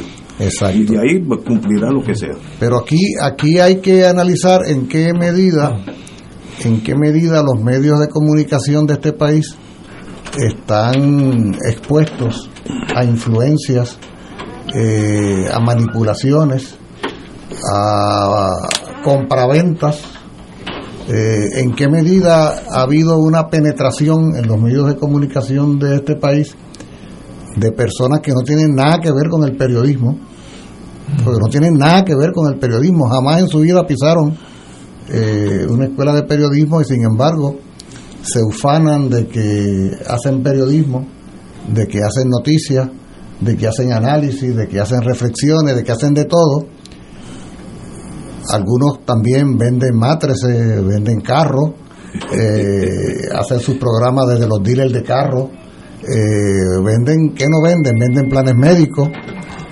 Y, o sea, se ha, ido, se ha ido adulterando todo, se ha ido depreciando todo lo que es el manejo de la información.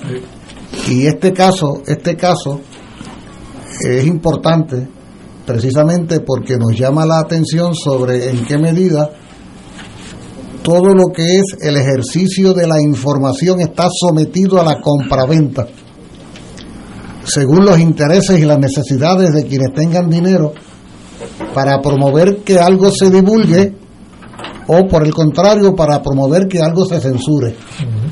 Entonces, nosotros en Puerto Rico de repente pudiéramos pensar que tenemos medios de comunicación que nos informan, que nos analizan y que nos ponen al día y no sabemos que tras de esa fachada hay unos sujetos que manipulan, que controlan, que añaden, que quitan, que fabrican.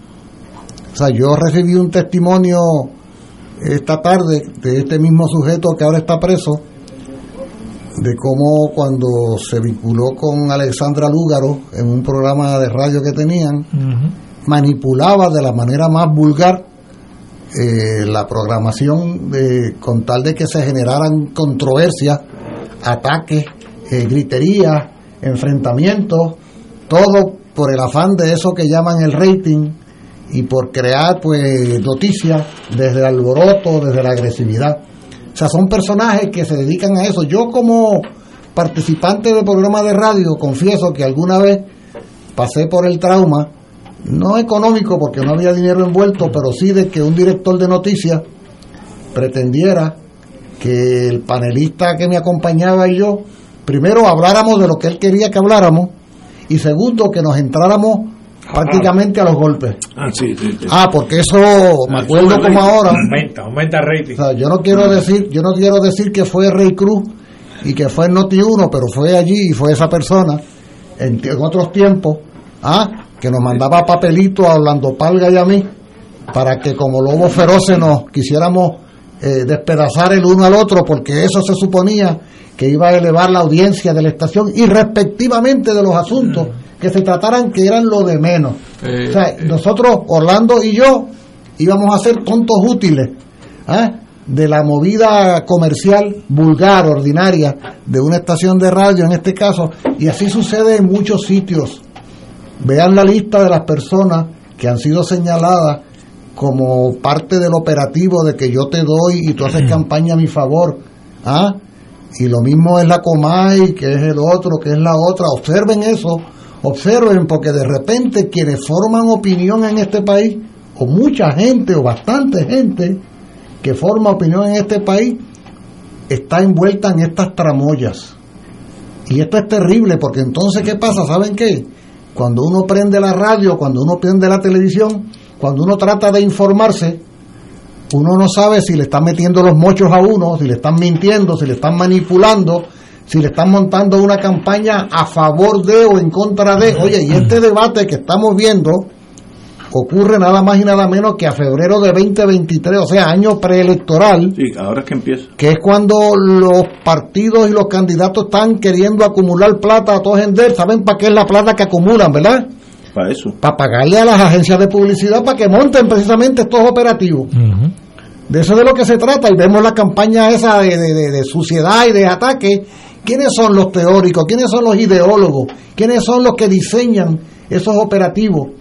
Donde tú te das cuenta de que las ideas son las grandes ausentes, los programas, las propuestas, y lo que hay son ataques, los, eh, chismes, eh, agresiones. ¿ah? Eh, que es lo que prevalece en, una campaña electoral. De manera que a mí me parece que no debemos desaprovechar esta coyuntura de este caso, más allá del sujeto mismo que está en prisión y que estará por un tiempo, para evaluar por dónde andan los medios de comunicación de este país, sobre todo en lo que tiene que ver con materia informativa y del manejo de las ideas, de las opiniones.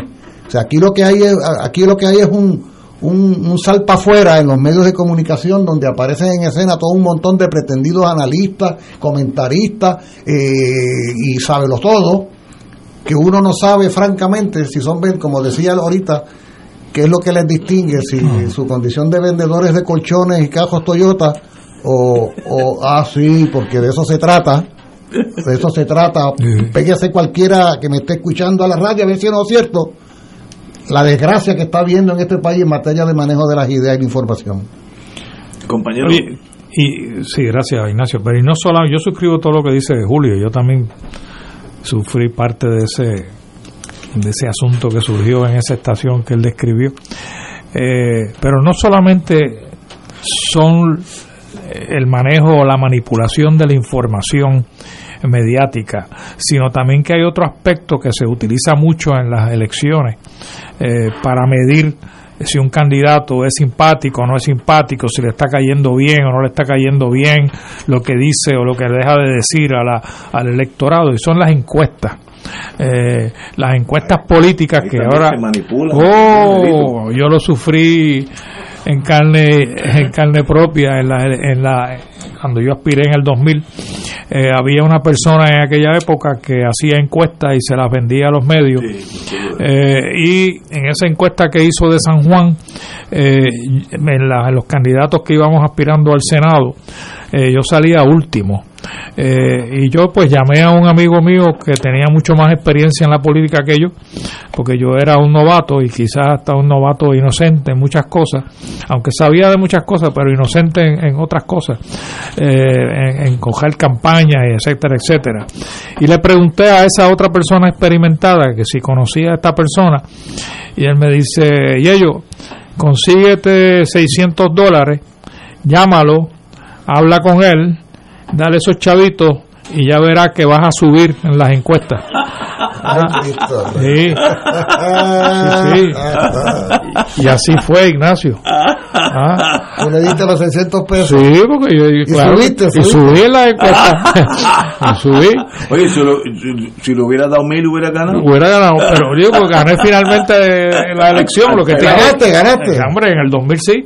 lo que te quiero decir es, lo que te quiero decir es que no es solamente la información que se produce en los medios, sino también la que no se produce en los medios, porque las encuestas es supuestamente entrevistas que se le hacen a la gente y uno no sabe si se hicieron o las entrevistas, eh, las preguntas que se le hicieron, eso uno no sabe nada de eso, eso se lo inventa el encuestador. Eh, y después el encuestador cobra por esas encuestas. Eh, así que, y, ahora que estamos entrando en año electoral, hay que tener mucha suspicacia de esas encuestas. Por eso yo le pido a cada elector que sea que se eduque lo más que pueda sobre los candidatos que van a posiciones electas y escoja usted el mejor siguiendo los criterios que usted mismo obviamente puede lograr haciendo un estudio confianzudo de, de esos candidatos. Esa es una recomendación que le está dando Ignacio. También. Yo no tengo que hacer estudios, ya yo sé. Oye, por cierto, Parga, Parga y yo ni caso le hicimos a Hey Cruz y terminamos siendo grandes amigos. No, y, Orlando Parga pero, pero votado, de la estación igual que yo. Ah, sí, yo, ah, sí, ah, sí. Pero la ganancia fue la amistad con Hombre, claro, sí. Y ambos aprendimos a respetarnos y apreciarnos desde nuestras particulares posiciones. Caballero. Eh. Eh, pero en este yo hace unos días estaba viendo un programa de eso por la mañana. Yo siempre me levanto como a las tres y media, me desvelo y veo un poquito de televisión y luego, luego me dueño, me duermo. Y había un programa de la de estos cultos satánicos en los Estados Unidos, que allí está el loco Oco. ¿Y eso te dedicas tú? Sí, no, yo, yo fascinado. Había un grupo de San Francisco, creo que era San Francisco, que se habían convencido que eran extraterrestres y que venía un platillo volador a buscarlo y formaron una casa y todo. Entonces cuando se dieron cuenta que no llegaban, todos se suicidaron, como 40 personas. Eso demuestra, entonces luego el de Guyana, que eso fue el acabose, eso fueron como 400 personas que se suicidaron.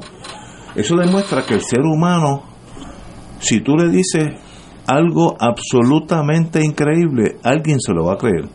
Porque eso de que somos extraterrestres le zumba la manigueta. Así como que la estadidad va a llegar. No, no, no, no, pero esa, esa, no es su posición. Aquí, está ahí al lado. Aquí, aquí eso está así. En Laja, en Laja hicieron un puerto para los. Sí, para los. Ah, entonces, en otras palabras, de eso parte la política que si yo tengo el dinero, yo pongo en la televisión las maravillas del candidato X y alguien se lo va a creer por, porque ver exposure o si creyeron que este grupo era extraterrestre y se suicidaron todos cuando se dieron cuenta que no llegó el platillo. Y el de Guyana fue peor mil veces peor.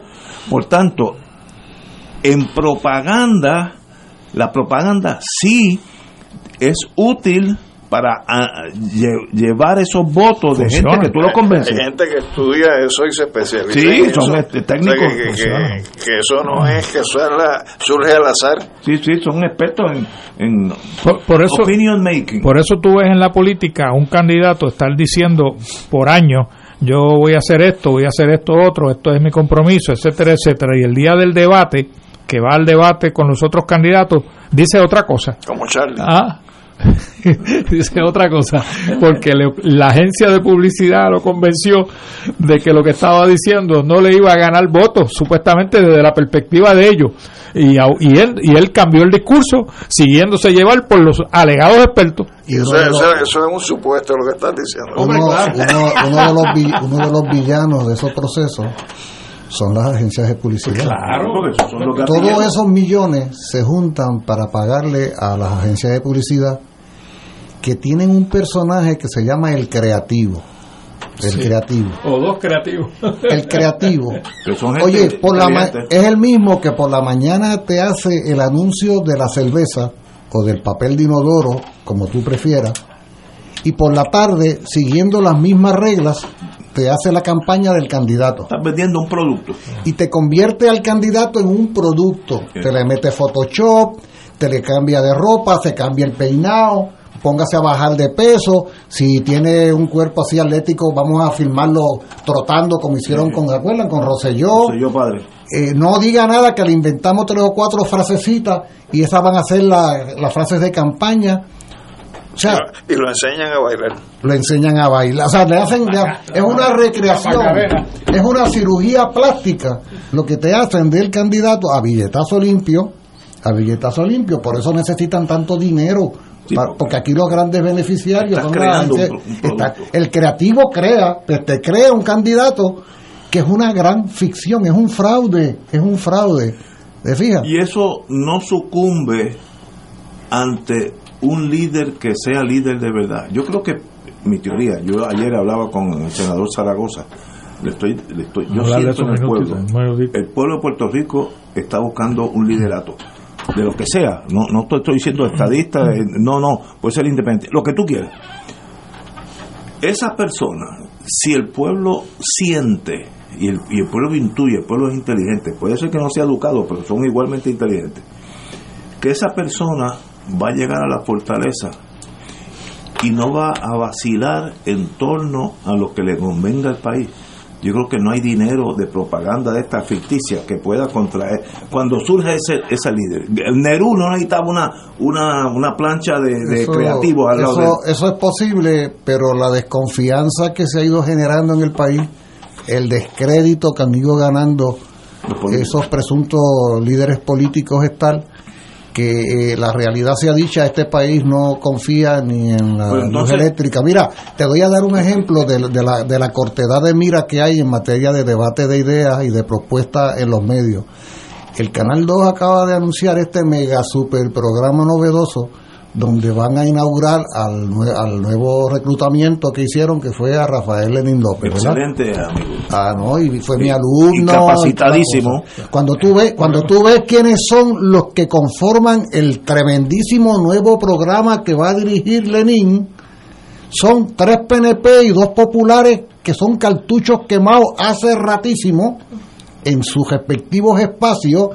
Cero novedad, nada nuevo. O sea, incluso ah, excluyen, excluyen independentistas, excluyen a Victoria Ciudadana, excluyen sectores independientes y le entregan en bandeja de plata en año electoral, preelectoral, a cinco sujetos, tres, tres estadistas y dos populares, cartuchos quemados, para que sean los muy nuevos analistas del Canal 2.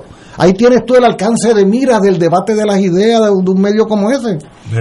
tú lo viste, tú lo viste. estoy de acuerdo con Julio yo yo yo, me fijé en Lenin que lo conozco y soy su amigo y es una persona exquisita. Sí pero no es el que decide eso en última instancia el, canal el, que lo anunció fue el presidente del canal. Como la gran cosa como la gran cosa. eso de verdad jala tanto que opaca las ideas buenas del independentismo victoria ciudadana cómo se llama la otra dignidad. De verdad ese medio televisivo o la prensa o programas como este somos tan y tan poderosos que podemos cambiar la opinión pública. Yo no creo que eso es tan poderoso. El momentum del pueblo, digo, puede ser un 10-15% que se vaya con el anuncio más bonito. Pero yo creo que el, pueblo intuye quiénes son las buenas personas y quiénes son las malas personas, como un instinto animal. Entonces, por eso es que Nerú hizo un país de Gaulle mm, mm, se acabó con Francia, Churchill eran, son gente que la gente y por eso Kennedy y por, eso Pierluisi es gobernador porque intuyeron que era el mejor. Pierluisi, recuérdate, Pierluisi es gobernador porque sacó 33 y el otro sacó 32 los dos están en crisis. El que diga que el Partido Nuevo no está en crisis, pues hace, hace menos de una generación ganaba por sobre 50 y 55, y ahora 33. Según, Jorge Colbert es 45% en la columna que sacó en el pues tiene que aritmética. Vamos a enseñar oye Ignacio dame los dos partidos grandes están en crisis los números, la matemática es una ciencia Mira, yo te voy a decir, déjame contestar brevemente tu pregunta sobre tú, tú lo hablas alrededor de un líder. Yo no, yo no, yo no, yo pienso más en una idea, no en un conjunto.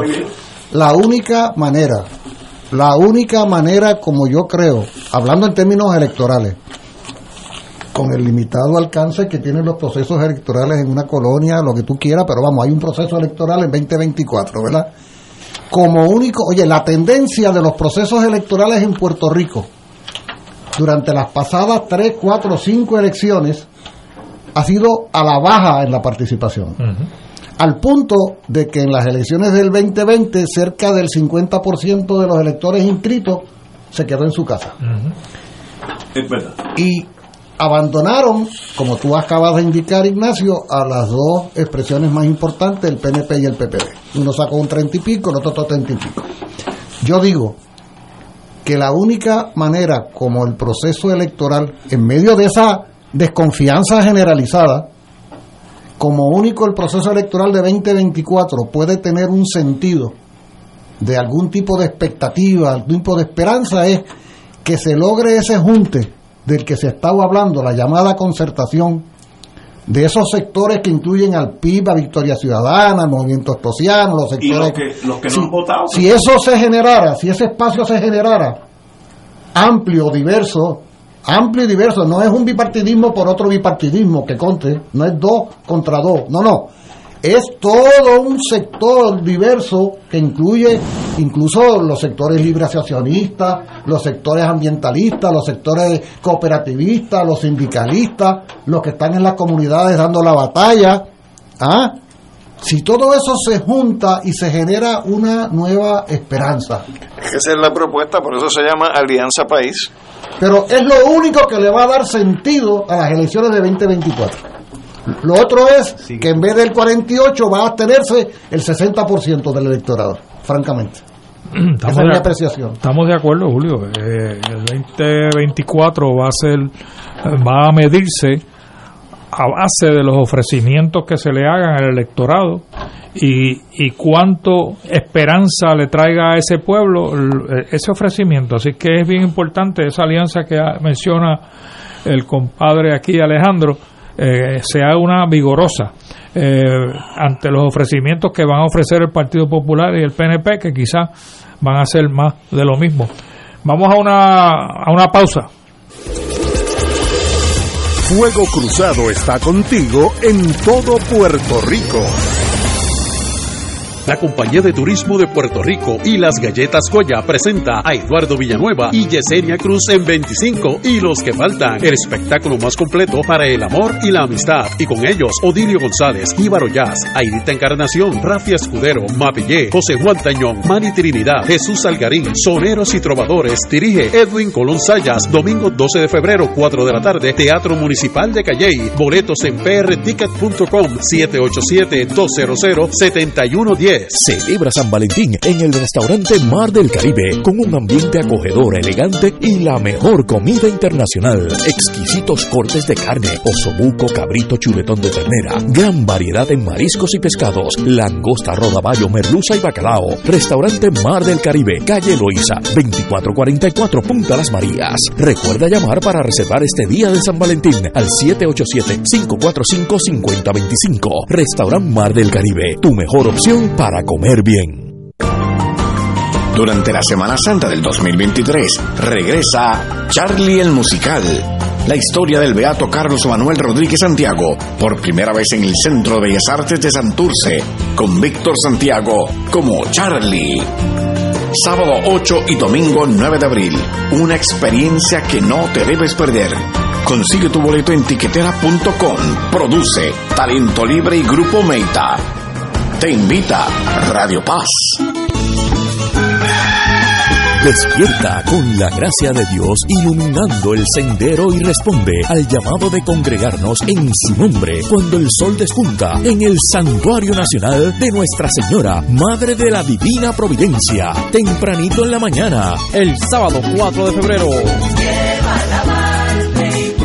5 y 30 de la madrugada para otra misa de madrugadores, la celebración eucarística que se ha convertido en tradición y fuente de bendiciones para la familia católica. Por motivo de la pandemia se practicará el distanciamiento físico recomendado y el uso obligatorio de mascarillas. Se llevarán a cabo confesiones previo a la Santa Misa. Participa en este encuentro mensual y comienza el fin de semana en paz y renovado, asistiendo o escuchando la transmisión en directo.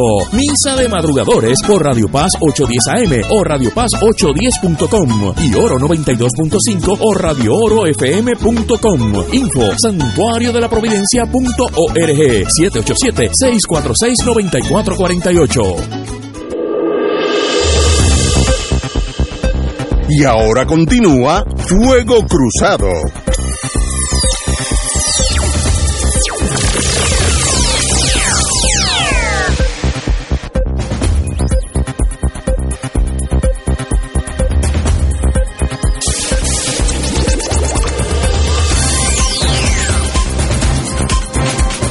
Compañeros, amigos y amigas, ayer tuvimos aquí la honorable presencia del amigo Juan Zaragoza, senador por Puerto Rico, habló de sus planes que ya ha indicado que, es candidato a la gobernación, quiere correr para la junta de directores, lo que sea. Eh, muy bien, eh, y el, me, en eso, cuando estaba hablando el senador, recibí un email de, de Jay Ortiz, al, Ortiz Álvarez, oye, tengo Jay Ortiz Daliot, eh, y vamos, como lo tenemos aquí, vamos a hablar de ese tema. Compañero, adelante. Gracias, Ignacio. Mira, lo que quería era pues, aprovechar la oportunidad y darle un consejo eh, constructivo al, amigo Zaragoza.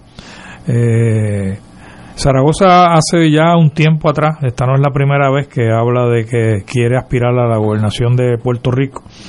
Eh, y yo creo que hay una, el pueblo de Puerto Rico está está esperando grandes cosas de los candidatos, de la gente que se postule para gobernar el país en el 2024. estamos esperando una esperanza. Sí, sí, por, la, por, el desastre que ha habido en, en, el gobierno actual y en los pasados, ¿no? Y yo creo que, que el 24 el, pueblo espera una reivindicación eh, y tiene obviamente el ojo echado sobre los candidatos a la gobernación. Y Zaragoza viene diciendo esto ya hace algún tiempo, que quiere aspirar a la gobernación, que no quiere aspirar a la presidencia del Partido Popular, aunque si aspira a la gobernación y logra derrotar a los demás en primaria, pues la, la presidencia es automática. Pero tú le hiciste, o ustedes, los que estaban aquí ayer, le hicieron dos preguntas. Ignacio, le hiciste, yo creo que fuiste tú el que le hiciste dos preguntas. Una, Zaragoza, póngase usted ahora mismo, usted ha ganado la gobernación, ah, está, está en Fortaleza. ¿Cuáles son, díganme cuáles son sus prioridades? La pregunta es, ya ganaste, contaste los votos y, está en la Fortaleza. ¿Qué hacemos? ¿Cuál es, cuál es, tu, cuál es tu propuesta? Sí, y Zaragoza estuvo, eh, se fue en neutro, como dicen algunos, eh, y no decía nada por un rato, estaba vacilante, estaba tímido estaba quizás cansado, no sé, eh, pero no tenía una respuesta rápida y precisa sobre algo que debía haber ya pensado porque tú no piensas a correr y aspirar a la gobernación si ya tú no tienes un plan, aunque sea esquemático, de lo que tú quieres hacer cuando llegues a la fortaleza. Eh, y en, ese, en esa contestación no fue hasta un ratito después que te dijo algo de que iba a enfatizar el desarrollo económico, que es una frase un poco trillada y un poco amplia. O sea, y no hubo detalles y, eh, concretos de lo que él quería hacer. Eh, y si uno con un poco de pensamiento sobre ese particular, uno puede articular un sinnúmero de cosas que uno quiere hacer desde la fortaleza. Cualquiera de nosotros cuatro. Eh, por ejemplo, yo en un ratito antes de venir al programa puse 10 cosas que me, gusta, me gustaría estar si yo estuviera en fortaleza. Para empezar, vamos a empezar a descolonizar a Puerto Rico. Dos, vamos a derogar la ley 22. Tres, vamos a a, desarrollar un currículo de perspectiva de género en el Departamento de Educación. Cuatro, vamos a reformular la Autoridad de Energía Eléctrica. Cinco, vamos a reducir los arbitrios de los automóviles para que los puertorriqueños puedan accesar vehículos a un precio razonable. Seis, vamos a desarrollar una ley de costa, particularmente especificando y enfatizando especialmente el acceso a las playas por todos los puertorriqueños a todas las playas de Puerto Rico. Siete, reducir el IBU, porque el, IBU está comprometido en un 5% para pagar los bonos, el resto se puede eliminar y, y así le aliviamos la sobrecarga contributiva que tienen los puertorriqueños. Ocho, derogar, pedirle al Congreso que derogue la ley de cabotaje. Seis, o, o, o nueve, vamos a buscar la manera de aliviarle el, bolsillo al, al, puertorriqueño en términos del costo del café. Vamos a examinar ese, ese asunto con mucho cuidado. Y así vamos a establecer, yo establecería una patrulla de bacheo. Cero hoyos en las carreteras de Puerto Rico. Y tú estableces una patrulla de bacheo mm, por todas las carreteras de Puerto Rico tirándole eh, eh, asfalto a, a, los hoyos. Así que si tú has pensado que tú quieres ser gobernador, tú debes de tener por lo menos 10 cosas que puedes disparar, como decían en el Army, rapid fire. ¿Ah? Rapid fire. Desde la cintura. Desde la cintura. Eh, desarrollar, como yo y Julio desarrollamos conjunto a Parga, un plan de, para la industria de la pesca de Puerto Rico que no lo tenemos. O sea, son cosas que tú puedes pensarlas, inclusive ya, tenerla en la... en la mente, sin, inclusive sin, sin consultar a mucha gente. porque, y ya tú tienes el comité de campaña. no, no, no, no, no, tengo. ¿Dónde queda el comité ya? Pero, pero, tú sabes lo que te quiero decir, o sea, y, la otra pregunta que le hiciste, que yo creo que fue bien importante, y para mí particularmente fue, fue la que pedí que, te, que hiciera, fue ¿qué hace usted, Zaragoza, con el asunto del estatus? Y partiendo de que él era eh, soberanista, que ya lo había dicho en varios programas, pues yo esperaría que fuera con una eh, contestación vigorosa sobre cómo es que vamos a lograr esa soberanía en asociación. Y un endoso al proyecto de Nidia Velázquez, porque en ese proyecto se plasma por primera vez el ofrecimiento de la libre asociación y atiende dos asuntos bien particulares que los puertorriqueños están pendientes. Primero, el ofrecimiento de la, ciudadanía americana por nacimiento, y lo dice así el proyecto, que lo tengo aquí. Y dos, los fondos se, se garantizan los fondos federales para los puertorriqueños. Esos dos ofrecimientos, con eso nada más, yo puedo desarrollar una campaña para convencer y educar a los puertorriqueños de del beneficio de la libre asociación para Puerto Rico. Y él sacó con el mismo disco que venimos oyendo a los estados libristas de que hay que darle tiempo a esto para desarrollar la economía, para que estemos preparados para un cambio de estatus. Así llevamos 70, 120 y pico de años, y desde el 52 para acá, 70 y pico de años, con el mismo disco rayado. No se puede así, Julio, que diga, Ignacio estimado compañero muriente. Es, interesante. Oye, está lleno. Si se tira, es la esperanza que estamos buscando. Pero es interesante porque Ortiz Daliot levanta un listado de asuntos, algunos de los cuales son de muy corto plazo. Sí, sí, algunos son de que no requieren de ninguna transformación del estatus ni nada. Nada y a la misma vez se traen a colación unos reclamos y unas demandas que tienen que ver con condición política. Bueno, la política verdadera en, una, en un contexto como Puerto Rico tiene que darse de esa forma. Por un lado, e, eso que tú llamas del bacheo, ¿cómo fue que dijiste? La patrulla del bacheo. E, eso cualquiera, diría, cualquiera diría, pero ser gobernador para tapar hoyo lo que pasa es que yo creo que. mí, es, importante. lo que pasa es que. No, lo que pasa es que en el fondo hay un planteamiento que yo creo que va más allá de simplemente los hoyos, tiene que ver con los asuntos inmediatos, con los asuntos del día a día, los asuntos del día a día. Este, y los asuntos del día a día el ciudadano promedio quiere que se le resuelvan. Eso es así. Entonces, si tú vas resolviendo los asuntos del día a día, la receptividad que va viendo en ese ciudadano o ciudadana sobre asuntos de más mediano largo plazo y de más injundia y de más compromiso, como es el debate de la condición política, la actitud del ciudadano va a ser mucho mayor. cambia totalmente. ¿eh? no, podemos conformarnos con lo menos. Tenemos que aspirar a lo más, pero lo menos tiene también eh, un valor en todo este esfuerzo. Eh, digo esto porque me extraña que nuestro amigo Zaragoza no haya podido articularla, aunque fuera la mitad de lo que tú acabas de organizar aquí.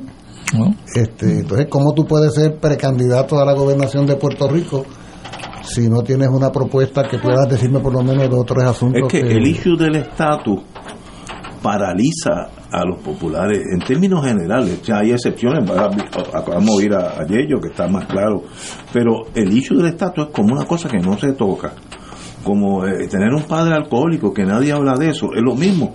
Pues miren, hay que enfrentarse a eso. Eh, los, eh, los, independentistas y los estadistas no tienen problema porque el estatus está bien claro, uno para un lado y otro para el otro, pero no hay nada que argumentar. Pero en el centro, después de todos los casos del Supremo, etcétera, hay como un miedo de tocar el tema y no lo van a tocar lo cual quiere decir que llevan a de perder en las próximas elecciones. Pero Zaragoza no es el único. Eh, también, eh, también doña Carmen Maldonado también dijo que aspiraba a la gobernación y yo no he escuchado nada cómo ella va a atender el asunto del estatus. Eh, dijo, que su candidato a comisionado residente es Hernández. Pablo Hernández. pues eso quiere decir que no lo va a resolver. Y segundo, el otro es Luis Javier Hernández, el alcalde de Villalba, que va a declarar esta semana, va a declarar su candidatura a la presidencia del Partido Popular. Presidencia del Partido Popular es para aspirar a la gobernación y tampoco lo único que ha dicho es que la unión que él pretende, la unión, pero todo el mundo pretende la unión de, de los que están en su partido, ¿no? Porque esa es la manera de ganar las elecciones, pero la unión no es una propuesta de, de, gobierno, no es una propuesta de acción, eso simplemente es un deseo. Pero fíjate, eh, en, eso, en esos 11 puntos, que fueron no 10, sino 11, que tú articulaste, ahí hay un compromiso de oferta que sí la puedes cumplir. Por lo tanto, el candidato o la candidata lo que tiene que buscar son elementos puntuales que digan, este es mi programa y ese programa puedo cumplir en el primer año esto, en el segundo año esto, en el tercer año esto, y esa es mi oferta.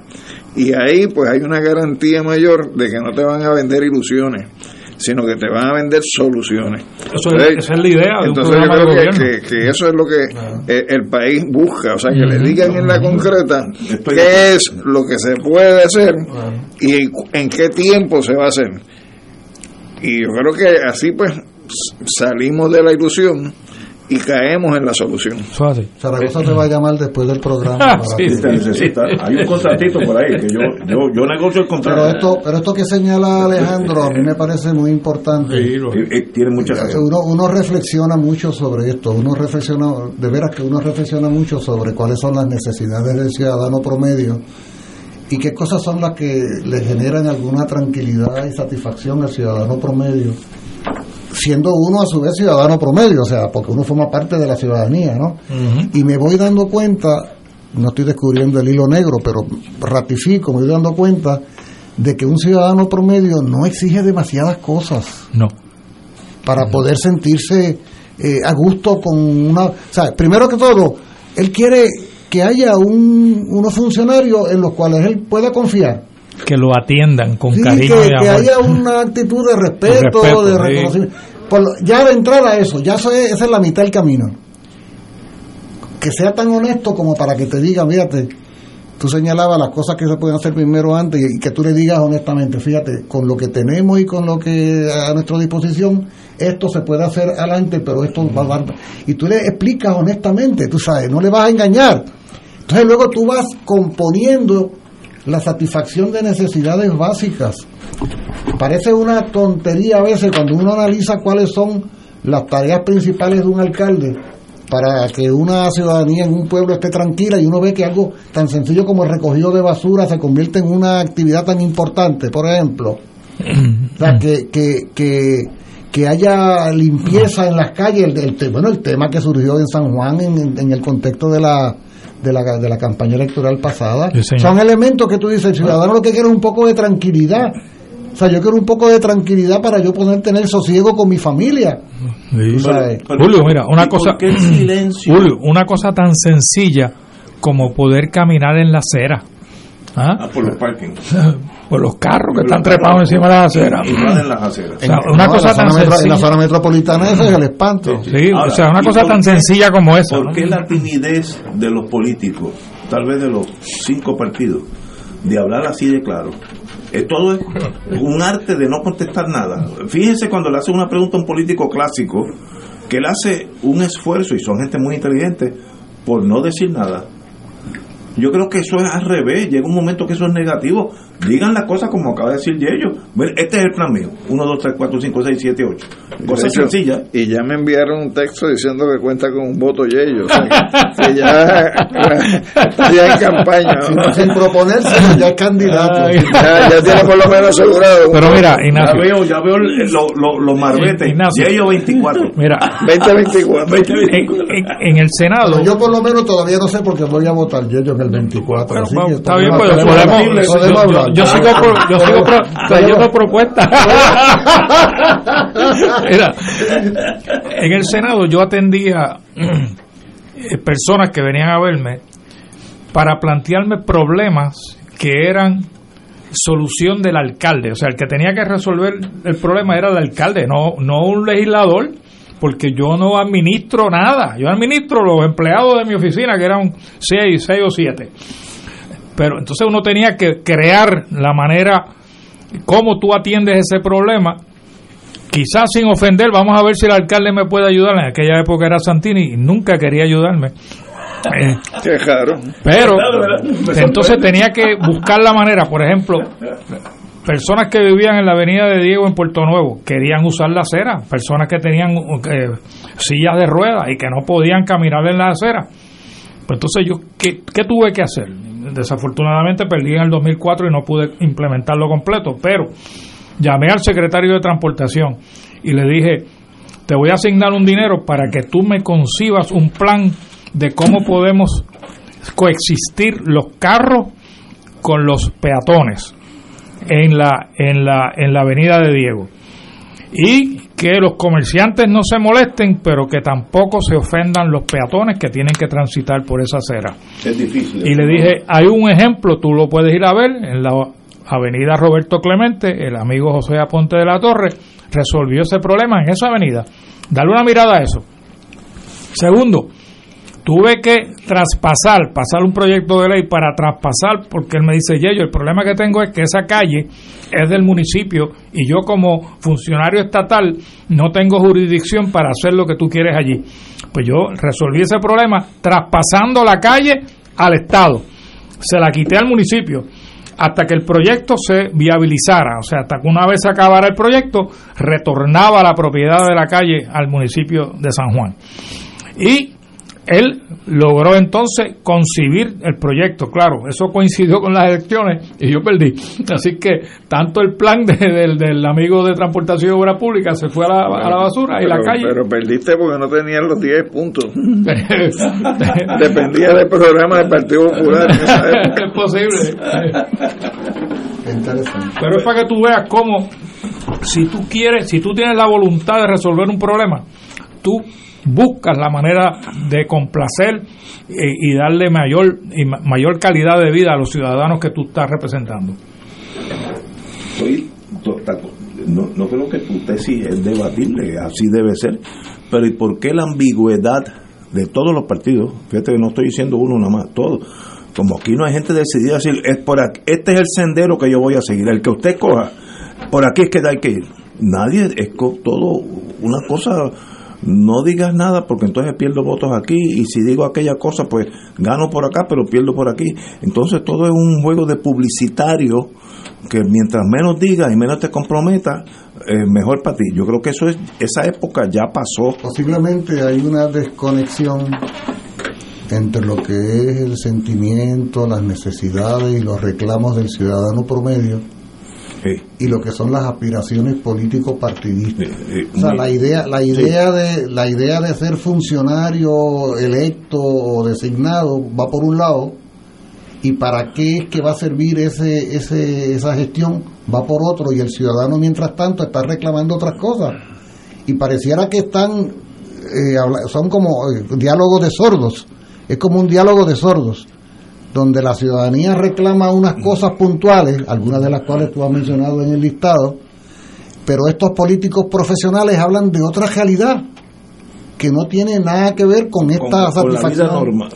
Bastaría con que alguno de ellos o ellas se conectara con esa realidad y viera que después de todo de lo que se trata es de satisfacer necesidades puntuales ¿ah? en el ciudadano. Ese, ese tema que tú traes, por ejemplo, que se frustró por las razones que explica de, de la ausencia de la acera porque han sido tomadas, secuestradas por los automóviles, por los estacionamientos de negocios en la avenida de San Juan.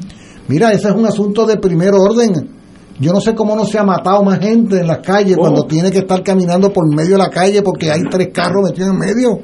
Y pareciera una tontería Ah, pero ¿qué es eso para hacer?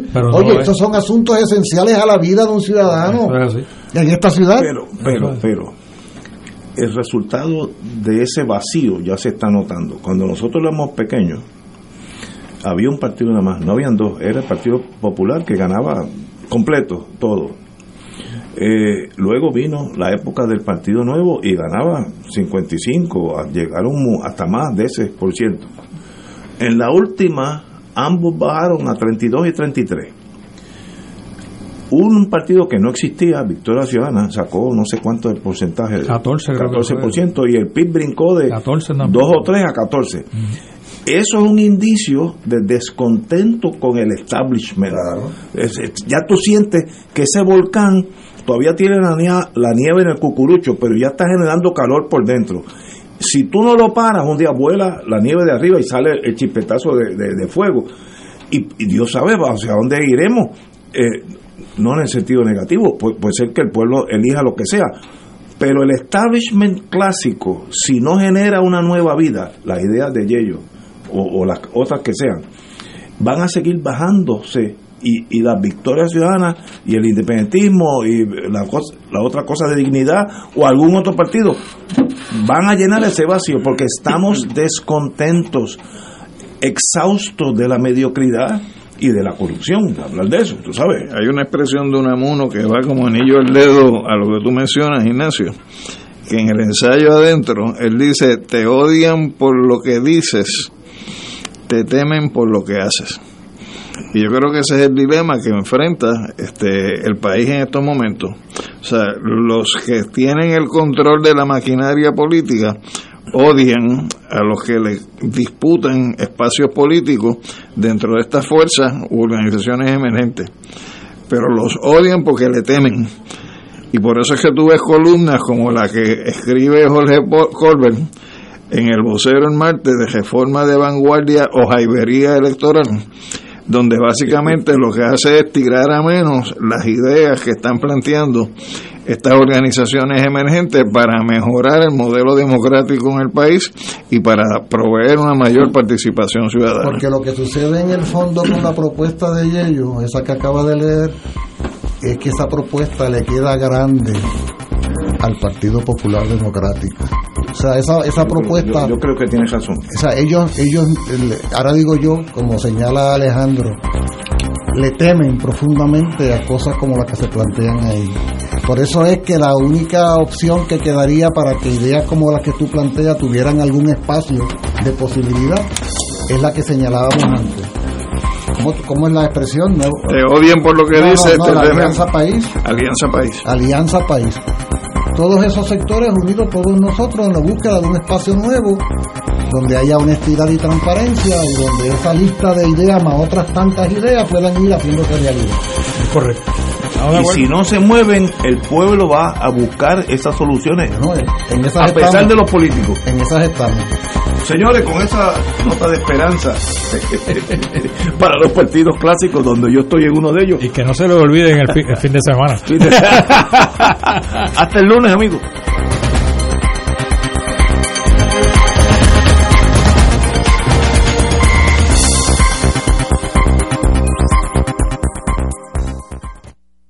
Esta emisora y sus anunciantes no se solidarizan necesariamente con las expresiones vertidas en el programa que acaban de escuchar.